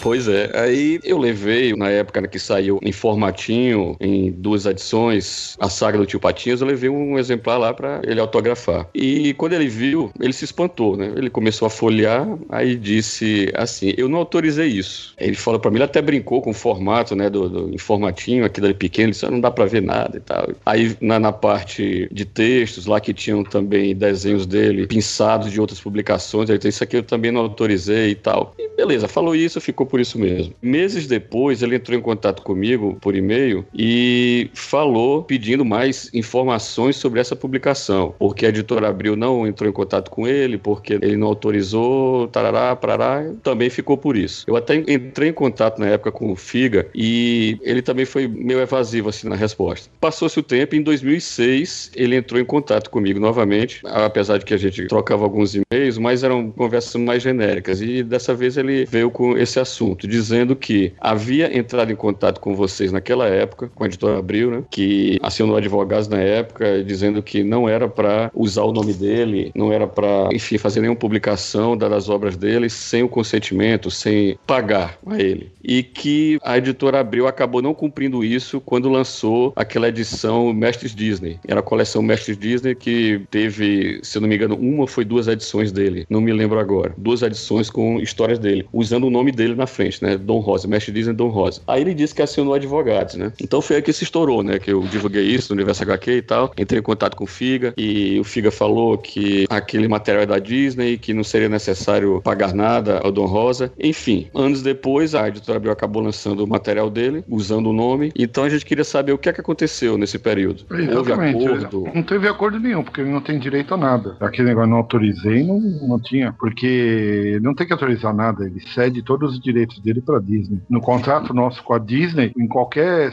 por exemplo, se eles publicam lá uma história, eu só preciso comprar da Disney, entendeu? O que teve foi que a gente pediu para ele uma foto desse Mestres Disney, ele mandou essa foto, a gente depois pagou pela foto e os advogados dele fizeram uma consulta para nós se a gente tinha que pagar para pôr o nome dele na capa. Tanto os advogados da Abril como os advogados da Disney consultaram aqui uma série de legislação brasileira, não tinha necessidade de pagar, porque ele estava informando ao público quem fazia as histórias. Mas por uma questão de gentileza na época, eu estou falando isso que não fui eu que comandei isso, a gente não citou mais ele, até estava ele em capas, entendeu? Mas depois, há dois anos atrás, a gente entrou em contato com ele e, e acho que foi mais um mal entendido, não teve nada, a gente conversou e essa coleção que saiu agora saiu toda com autorização dele, com supervisão dele, a gente não publicava nada sem ele dar uma olhada, né? Porque é diferente, essa coleção da coisa é a história da dele. E ele, por diversas vezes, em muitos eventos lá fora, tem gente que foi em evento em Portugal, que ele dizia que essa recente foi a melhor fora dos Estados Unidos, né? Ele costumava dizer até que um dos motivos dessa aposentadoria dele era isso, que editoras, não só a editora Abril, ele chegou a citar nominalmente a Abril e outras editoras também em outros países não pagavam, né, pelo uso do nome dele, né? E ele vinha falando isso já em entrevistas em outros países e tal. Repito, falando que um dos motivos da aposentadoria dele não só, ele dizia ele que não só o problema que ele estava tendo nos olhos, né, na vista, mas é esse desgosto, né, pelo nome dele estar sendo usado, né, por vários editores, incluindo a editora Abril, em publicações sem pagar nenhum direito a ele, né? Eu sou a favor da luta dele, mas ele mirou errado. Ele não devia brigar com as editoras, devia brigar com a Disney. As editoras que licenciam e publicam o material dele pagam muito e pagam muito bem para Disney e ele devia brigar com a Disney. Desculpa, a gente pagava royalties, pagava por página. Eu me solidarizo com a reclamação dele, mas ele focou errado, filho, porque era com a Disney que ele tinha que brigar, não com a gente. Uma fia, mas nessa última coleção que vocês lançaram em capa dura, a Biblioteca Dom Rosa, aí já estava tudo em paz ou a relação continuou não existindo? Não, muito pelo contrário, é tudo em super paz, assim. O Dom Rosa é uma pessoa que não sabe a significado da palavra contexto, entendeu? Ou ser sucinto nos e-mails. Então a gente até brincava que o e-mail dele para ele dizer bom dia era três páginas. Ele contava e tudo mais, perguntava como tava. Tanto que a gente chegou e falou: olha, a gente quer dar uma porcentagem, vamos negociar, porque é justo você ter uma porcentagem sobre isso, pra gente não ter problemas no futuro. E ele adorava as edições, até que no final a gente contou que tava saindo, ele falou: é, eu chamo vocês de heróis, porque nesse mercado de hoje em dia, com os custos, vocês são heróis. Foi super simpático. A gente queria trazer ele aqui pro Brasil, pra uma Comic Con, mas acabou não dando tempo. Na verdade, a gente quase chegou a trazer o Cavazano ano passado. pra Nossa, você chegou a comentar isso comigo e quase infartei, cara. a gente chegou a falar com ele, convidar ele, porque era ano passado ele fazia 70 anos de idade e 50 de Disney. Só que a situação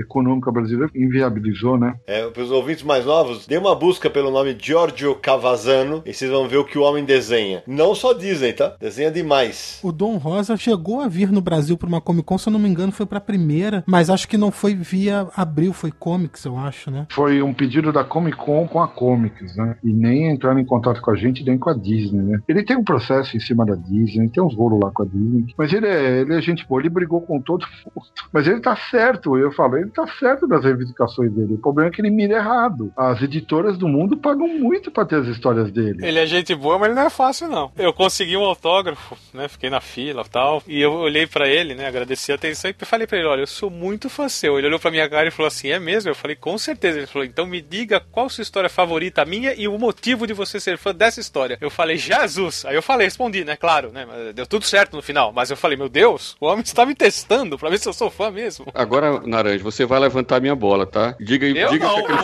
você tá, você tá louco, velho. Você tá, me, você- você tá me estranhando, meu amigo. Pera, Diga o que, é que ele falou de mim. Você tá me estranhando, meu amigo. Ô, Ramone, não tem uma história que me contaram que quando ele foi pra Recife, não era pra ele nadar numa praia, ele se enfiou de nadar e quase morreu afogado? Não, essa história eu não sei, contaram lá, mas eu não sei se é verdade. Eu também não perguntei, né? Não, o que eu sei é que ele pegou uma infecção estomacal porque ele comeu alguma iguaria regional no Recife e passou muito mal. Mas aí, ô Naranjo, você não vai contar o que, que ele falou do Ramone? Não, não, eu perguntei pra ele se ele lembrava da entrevista que ele concedeu ao Marcos Ramone para o nosso livro e ele lembrou, elogiou, falou que o Ramone entendia muito do assunto, que foi muito bacana. E eu tenho uma outra historinha dele, então. O Rivaldo, que é um dos proprietários do Planeta Gibi, foi, ficou na fila e foi provocar ele. Falou: Eu quero que você desenhe o Peninha. E ele não gosta do Peninha, porque ele fala que não é personagem de Karl Barks, né? E ficou insistindo: desenha o Peninha, desenha o Peninha. E ele ficou bravo com o Rivaldo. Aí eu achei a melhor explicação porque o Peninha não é do Karl Barks. Porque o Peninha foi criado depois que o Karl Barks foi aposentado, né? É, Naranja, eu não sei se tem a ver o que eu vou falar agora com o questionamento que o Dom Rosa fez pra você, mas é porque deve ter muita gente se aproximar dele pra pegar autógrafo e depois vender edição mais cara e tal, e vencer com esse papinho, sou fã. Então ele, tipo, fez um teste com você pra ver se você era fã mesmo, só queria ganhar uma grana em cima do nome dele depois. Olha, pode ter sido, mas que eu tomei um susto na hora, eu tomei. Falei, Jesus. Ainda bem que eu sabia, né? Óbvio. Oi, criança, sou eu, Mickey Mouse. Ô Mafia, agora, já que a gente tá assim, encaminhando pro final do nosso programa, vamos conversar do assunto mais polêmico agora. Você falou que a coleção do Dom Rosa, a coleção do Karl Barks, a coleção do Mickey, essas mais recentes, os almanacs, estavam vendendo muito bem. Mas e aí? Se elas estavam vendendo bem, o que aconteceu para que a Abril deixasse de publicar os quadrinhos Disney no Brasil? Então vamos lá. Em primeiro lugar, vamos deixar uma coisa bem clara. O que aconteceu foi que a- o Grupo Abril resolveu não renovar o contrato dele com a Disney. Não foi o contrário, foi uma decisão da editora Abril. O que aconteceu? Como eu disse no começo, apesar dos encadernados venderem bem, o mercado de encadernado você ganha muito menos dinheiro, muito menos rentável do que banca. Chegou num ponto que os custos de produção, os custos de renovar esse contrato, os custos de comprar o material da Disney eram todos em dólar e todos em euros.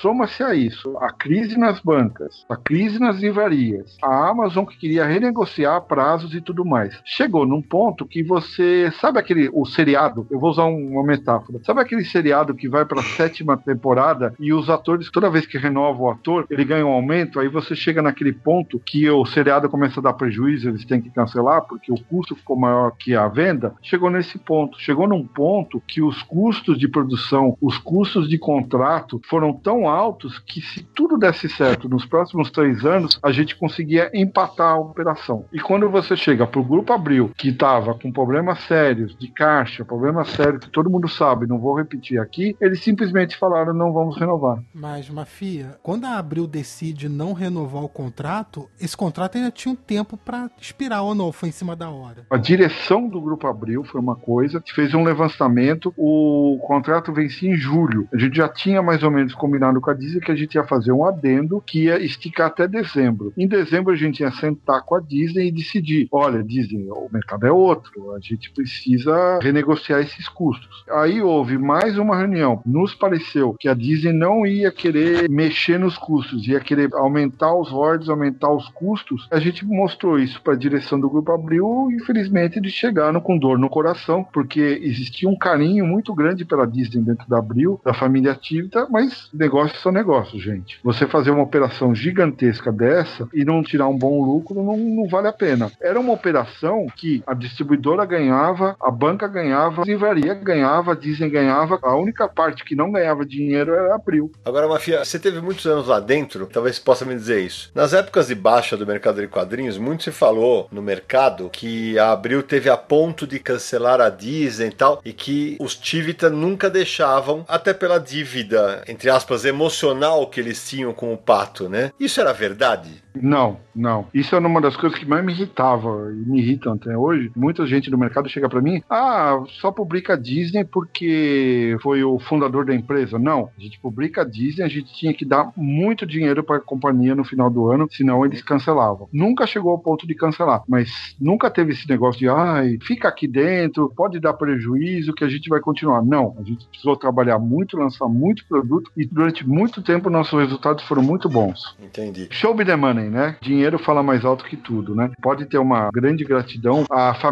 Tivita era amiga da família Disney, apesar que a Disney não, não participa mais das decisões da empresa, mas amigos, amigos, negócios à parte. A gente nunca ficou lá por favor, isso me irritava de vez em quando. Parecia que a gente estava lá por favor. Não, a gente sempre vendeu e a gente trabalhou muito para levantar aquilo. E só para ilustrar para o nosso ouvinte, numa matéria espetacular que o BuzzFeed fez sobre a composição da dívida da Abril depois da, da recuperação judicial, foi levantado que a dívida é de 1,6 bilhão de reais e a dívida para a Disney é de 3,8 milhões de reais. É praticamente irrisória, perto, por exemplo, da dívida com a Telefônica, que era de 17 milhões. E se falou muito que a Disney não quis renovar com a Abril por causa da dívida. A dívida é irrisória, isso é acerto de Royd, que deve ter parado lá, pra você ter uma ideia. Inclusive, Mafia, tem uma frase do Roberto Tivita, né, que foi dita ao jornalista Gonçalo Júnior numa entrevista, que ele disse assim: enquanto existir Abril, haverá um gibi do pato em circulação, mesmo que em forma holográfica. E nunca vi Dr. Roberto falar isso, nunca, nunca conferi com ele que ele falou isso, sei lá, nunca vi isso, nunca vi. Acho que ele falou de uma maneira geral, como impresso, sei lá, mas nunca vi ele falando isso assim. Isso, infelizmente, eu gosto do Gonçalo, mas diminui o trabalho lá dentro, porque parecia assim, faz qualquer coisa aqui dentro, porque a Disney a gente nunca vai largar, e não é uma grande verdade, isso é uma mentira. Esse tipo de uhum. colocação põe para baixo, põe para baixo. Parecia que você faz qualquer produto porque nunca vai sair daqui, porque foi o início da empresa, e era muito pelo contrário isso. Então, em suma, a redação Disney nunca foi deficitária? Não, não é que nunca foi deficitária, nunca foi deficitária, mas o que eu falo é o seguinte, existia uma noção para algumas pessoas do mercado que a Disney lá dentro da Abril era eterna, podia vender pouco porque sempre ela tá lá, e é completamente ao contrário. A gente tinha que ralar e suar, você sabe melhor, você foi testemunha claro. de como a gente suava lá dentro para fazer, para gerar o que a gente prometia no começo do ano para a empresa. E é importante esclarecer uma coisa, né, Mafia? Especialmente nos últimos anos, com uma equipe muito pequena, né? É, de minha parte tinha um peso grande, mas a gente é a equipe de no máximo sete pessoas. Mafia, na década passada e até no começo desta década também, os quadrinhos Disney tiveram também um momento turbulento, com vários cancelamentos, com pouquíssimos títulos nas bancas. Em algum daqueles momentos, estava prestes a acontecer o que aconteceu agora? Se você falar antes de 2003, eu acho que é essa fase que você está falando, eu não tenho como te afirmar porque eu não estava envolvido. Mas de 2003 para cá, pouquíssimas vezes se pensou nisso, porque sempre teve vendas muito boas, sempre teve vendas aceitáveis assim. Vocês chegaram a lançar aquelas edições em formatinhos do Pateta, do Mickey, da Minnie, até num papel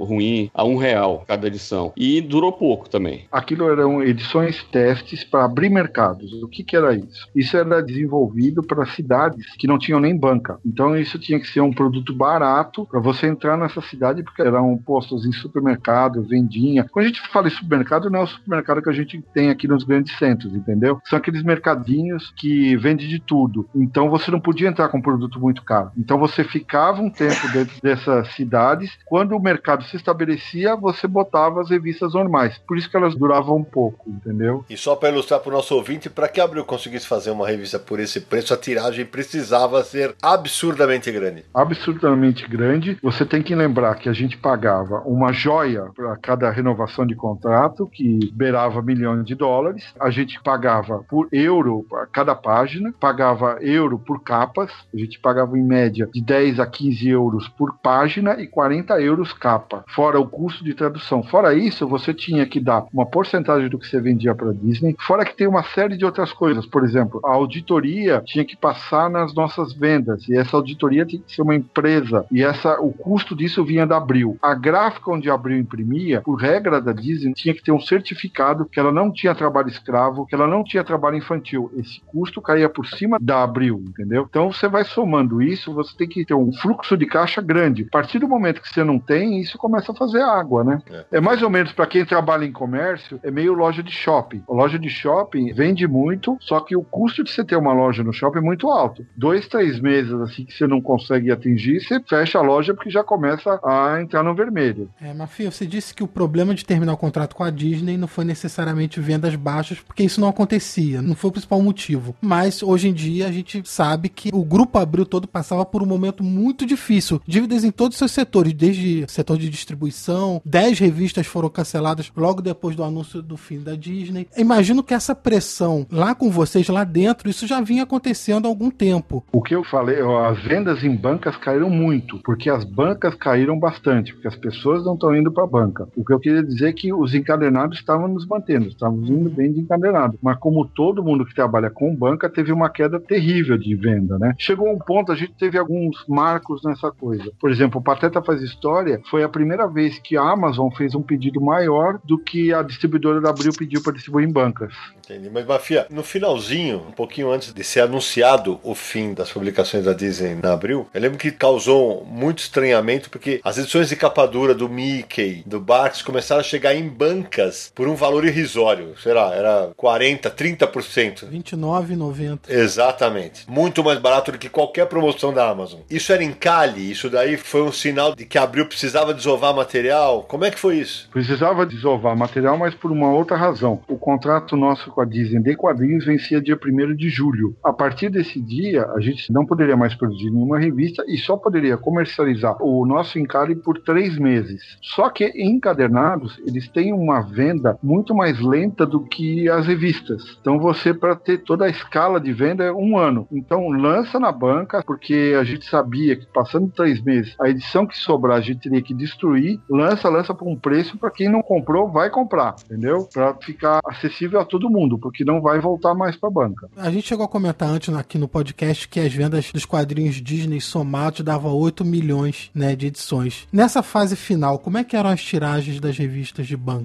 Eram baixas, eram baixas. Eram em torno de 15, 20 mil exemplares. O que não, não cobre os custos, entendeu? Não dá, não dá, realmente não dá. 20 mil exemplares por título ou no geral que você está falando? Porque se for no geral é um absurdo. Por título. Mas entenda, o problema em todo era que não tinha banca para botar o seu produto, entendeu? E o custo de distribuição é altíssimo, né? E tem também um assunto bem desagradável para a gente fazer todo nesse contexto, que é a inadimplência das bancas, né? Muitas bancas estão devendo para distribuidoras, distribuidoras não repassam para as editoras, e editoras não repassam para os licenciantes. É uma bola, né? É, a gente já comentou isso no último programa, mas é, esse é o grande calcanhar de Aquiles e, e não sei como é que isso vai ser resolvido. Aí me dá licença de falar algumas coisas. Muita gente fala, ah, distribuidora ou distribuidora da Abril não está pagando as editoras. Ela não está pagando as editoras porque simplesmente ela não recebe das bancas. Antigamente não era assim, eles faziam até porque o fluxo era muito alto. Se você não recebe da banca, você não tem como pagar a editora, entendeu? Esse é o jogo do melhor. Porque banca de jornal, gente, não é livraria. Banca de jornal é tipo, é administrada por quem? Com honrosas exceções. É o velhinho, é o segundo emprego daquele senhor. Então são estruturas familiares muito frágeis à crise. Então quando veio essa recessão, muitas bancas fecharam. Muitas bancas, a pessoa tinha dinheiro ou pagava distribuidora ou pagava aluguel. Eu preferia pagar aluguel e ficar devendo para distribuidora. E é um problema que agora está indo para as livrarias. Tem muita livraria, muita rede que está devendo para editora, né? E é um, como é que fica, né? Se... Então, Avia, mas aí eu falei isso no último programa e não vou aliviar, não, porque assim, eu falei que existe sim esse problema de bancas não pagando, mas não é só por isso que a DINAP,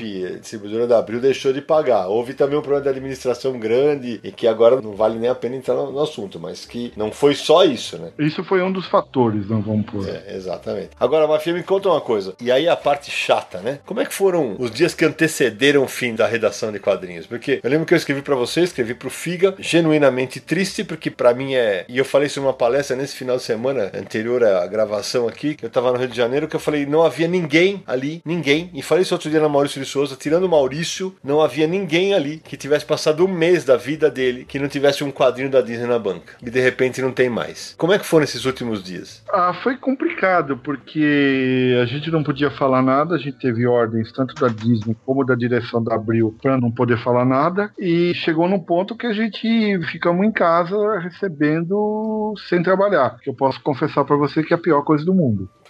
Quanto tempo antes vocês sabiam que a redação ia parar? Oficialmente um mês antes. Porque teve que fazer uma série de coisas. A gente brigou até o fim, entendeu? Tanto que quem me viu lá no Festival Guia dos Quadrinhos, a gente teve o primeiro encontro nacional de leitores da Disney lá. Eu encontrei um monte de gente. A gente fez um baita evento lá, um monte de atração. Isso foi um mês e meio antes de acabar, né? Tanto que as revistas não saiu nada, porque a gente já estava produzindo elas, né? Eu já tinha material comprado para setembro. É, e foi bom você ter falado nisso, Mafia. Nara, dá aquela informação que você comentou conosco da chegada das revistas nas bancas. Agora no final? No final, no final. No mesmo mês, chegou no começo do mês, a numeração do mês, né? Antes do dia 15, chegou de novo e já foi recolhido aquele primeiro. E duas semanas depois, antes do outro mês entrar, chegou o terceiro número de cada uma, entendeu? Na sequência, assim. O que seria mensal virou quase que semanal. Pra ficar, porque o contrato acabava dia primeiro, então a gente preferiu soltar antes. É, até porque já tava tudo produzido, né, Mafia? Já tava tudo produzido. A gente produzia em dupla, porque a máquina cabia na impressora duas revistas. Então a gente produzia em dupla, que era muito mais barato. E explicar para o nosso ouvinte por que, que o Mafia falou isso de produzir em dupla, porque você roda as duas revistas ao mesmo tempo, você ganha tempo de máquina e aí você tem uma margem de lucro maior. E o desperdício de papel é muito menor, né? Exato. Eu queria aproveitar e fazer um elogio aqui às revistas de linha mensal da Disney dos últimos anos, que capas sempre muito bacanas, divertidas, com ilustrações legais. Volta e meia uma surpresa,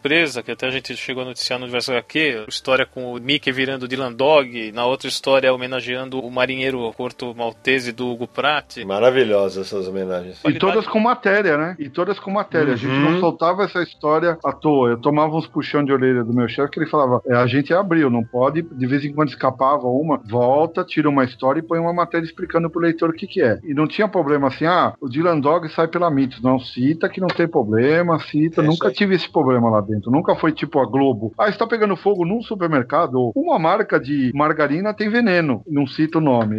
Lá a gente nunca teve esse problema. Mafia, você falou sobre o fim dessa. Ah, eu queria continuar com os elogios, pô. Ah, aqui é dura. Você comentou aí esse fim de publicação da Disney, que foi relativamente repentino, né? Você falou que foi um mês antes que tiveram a confirmação, e apesar de estar numa renegociação com a Disney de contrato e tal, imagino que vocês tinham algum plano sendo desenvolvido mais pro futuro, talvez mais pro final do ano, alguma coisa para 2019. Teve alguma coisa disso? E se teve, o que, que vocês estavam preparando que não pôde concretizar? A gente tava preparando os 90 anos do Mickey. A gente ia fazer, junto com a Disney, ia ser um negócio mundial, as melhores histórias do Mickey publicadas em todos os tempos. Cada editora tinha que escolher 10 e fazer uma lista. Fora isso, a gente estava produzindo mais um encadernado de DuckTales, com histórias inéditas e republicações, mas da fase clássica. Tinha segundo volume do Peninha. A gente estava lançando uma edição do Peninha em dois volumes, assim. É, o primeiro número chegou a entrar em pré-venda, mas foi cancelado, tiraram da pré-venda. Não, o primeiro, não, não, não. O primeiro número do Peninha saiu, saiu. tem aqui. Foi saiu. então que isso aconteceu? Teve foi o especial do Gastão, especial ah, do Gastão. É, isso mesmo. Esse material, inclusive, teve produção dos meninos do Planeta Gibi, não teve, Mafia? Teve, teve. A gente tem que, de vez em quando, apertar eles e falar: não escreve tanta matéria, é uma revista em quadrinhos, calma. De vez em quando, se deixasse, saiu ó, uma historinha de 8 e 82 páginas de matéria. Muito legais, mas de vez em quando tinha que brecar eles, né? E só pra dar o crédito, é o José Rivaldo, né? E o Edenilson, né? O Rivaldo eu chamo ele de PVC do Quadrinhos Disney. Você mostra o quadrinho, qualquer um, um quadrinho só, ele fala que história que é e que revista que saiu. Pra quem não acompanha futebol, PVC, Paulo Vinícius Coelho, comentarista hoje da Fox Sport, que é uma enciclopédia ambulante do esporte bretão. Se eu conheço Essa... o PVC pessoalmente, você chega pra ele e fala assim, na zoeira, fala assim, PVC, é verdade que é a Portuguesa Santista de 52 foi a mais importante? Ele fala, ah, controvérsias, quer dizer, ele vê e pega lá e fala, tem um time melhor aí. Só complementando sobre o Planeta GB, essa dupla aí é muito gente fina, eles são muito gente boa, entendem muito de quadrinhos Disney, devem estar escutando o podcast e um abraço pros dois. Mafia, aquela coleção europeia Disney chegou a entrar nas conversas de vocês? Ai, meu Deus. A francesa? A francesa, aí, aí é um caos pra contar também. A gente tem o primeiro número traduzido, é, Não. literado. Não. Não, não, não. Só que aí Não. a Disney Brasil chega e fala assim: escuta, a gente vendeu os, os originais pra vocês, mas a gente esqueceu que tinha que combinar com a editora.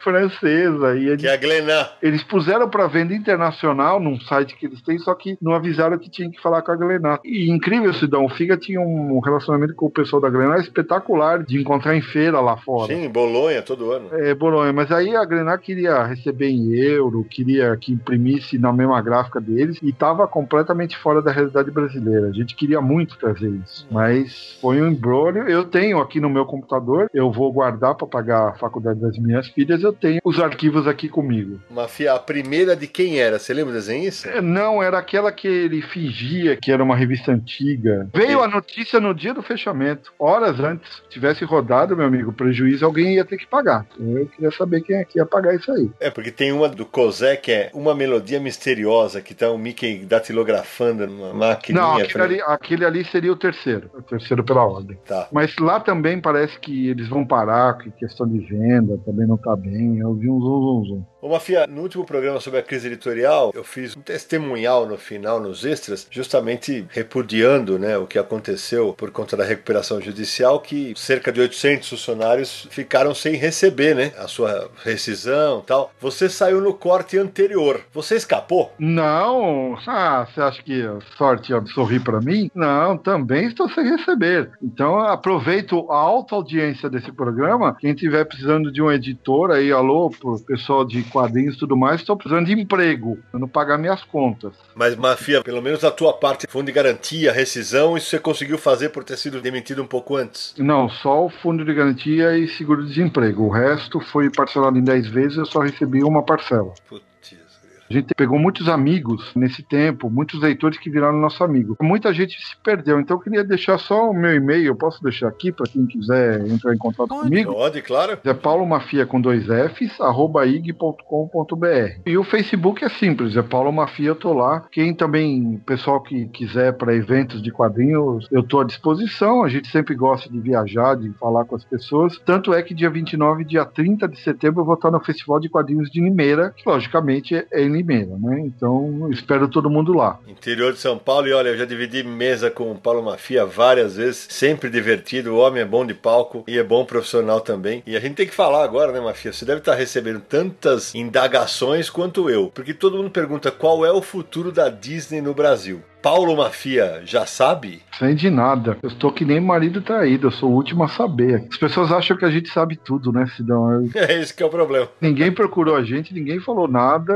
mas eu, sinceramente, do fundo do coração, eu tô falando para as pessoas, é só uma fase. Eu acho que em breve vai estar por uma editora, que ou vai trabalhar em banco, ou vai trabalhar em livraria. Eu acho que a gente tem que saudar muito mais os 68 anos de vitórias do que esse final, não nos concentrar só no final É, exato. Tudo na vida acaba, entendeu? É, Há uns tempos atrás eu vi o Emílio Surita, as pessoas perguntando por que, que o pânico acabou, o da TV. Ele falou, porque que tudo acaba. A gente que é egoísta, que quer as coisas pra sempre, mas tudo acaba. Eu acho que é uma fase, acho que o leitor tem que ser otimista e acho que vai passar. Acho que o Brasil, tanto os quadrinhos dizem, o mercado de quadrinhos, como o Brasil tem que melhorar, né? É, e esse é o desejo de todo mundo aqui também, Mafia.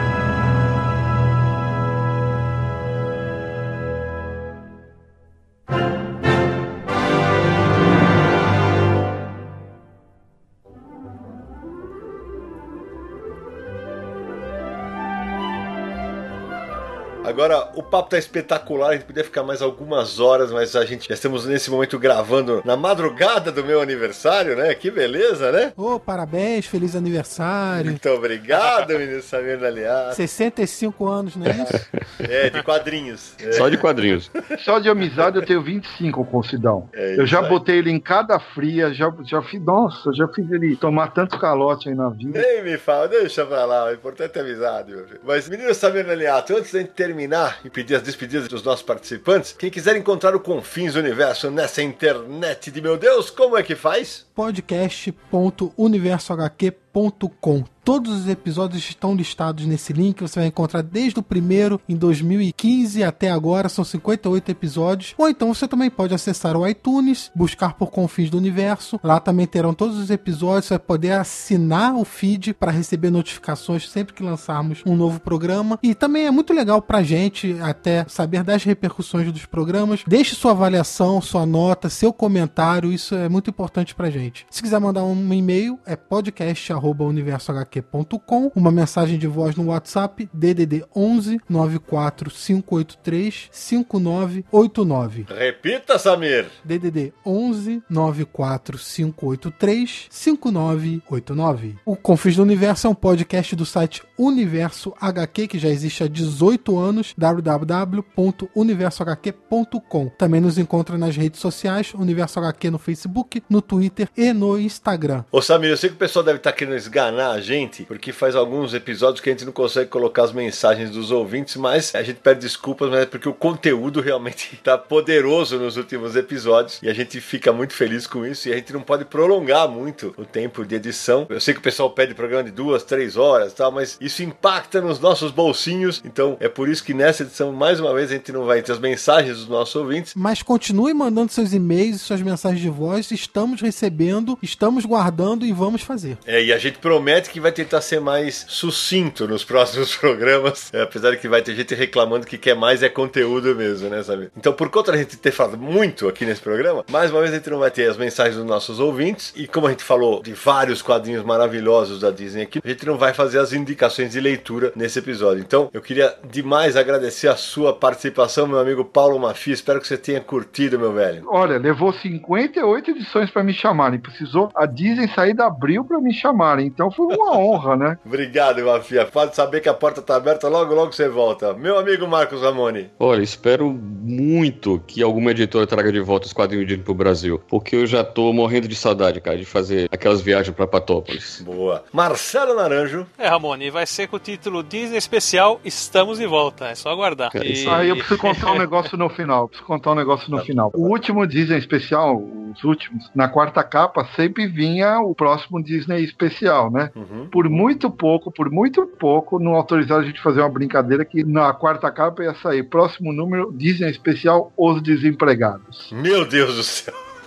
que sacanagem. Samir Naliato. Eu reforço o coro do Ramone. Tomara que não demore muito para os quadrinhos Disney voltarem, porque faz falta. E vamos acompanhar o desenrolar dessa situação, torcendo e esperar que não demore muito. É isso aí. Eu tô olhando aqui no manual do Escoteiro Mirim e já tô vendo a data aqui que os quadrinhos Disney vão voltar pras bancas, viu? Depois eu conto pra vocês. Olha aí. Bom, eu queria terminar engrossando o coro. É importantíssimo que a gente tenha os quadrinhos Disney no Brasil. Tomara que a gente tenha logo, logo Mickey, Pato Donald, Tio Patinhas, todo mundo de volta. Eu queria agradecer demais ao Mafia, ao Ramone, ao Samir, ao Naranjo, a todo mundo que apoia o Confins do Universo. E a gente se encontra em Patópolis ou no próximo episódio de Confins do Universo.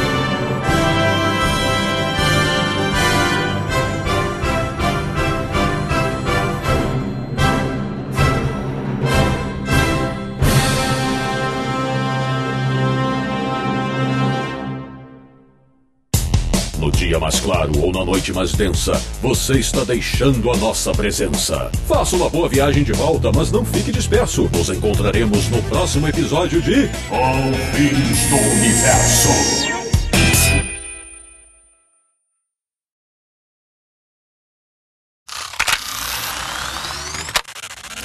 Samir Naliato. Eu reforço o coro do Ramone. É, tomara que não demore muito para os quadrinhos Disney voltarem, é, porque faz falta. E vamos acompanhar aí como é que tá esse desenrolamento. E, não, esse desenrolamento não, né? Esse desenrolamento foi para os extras.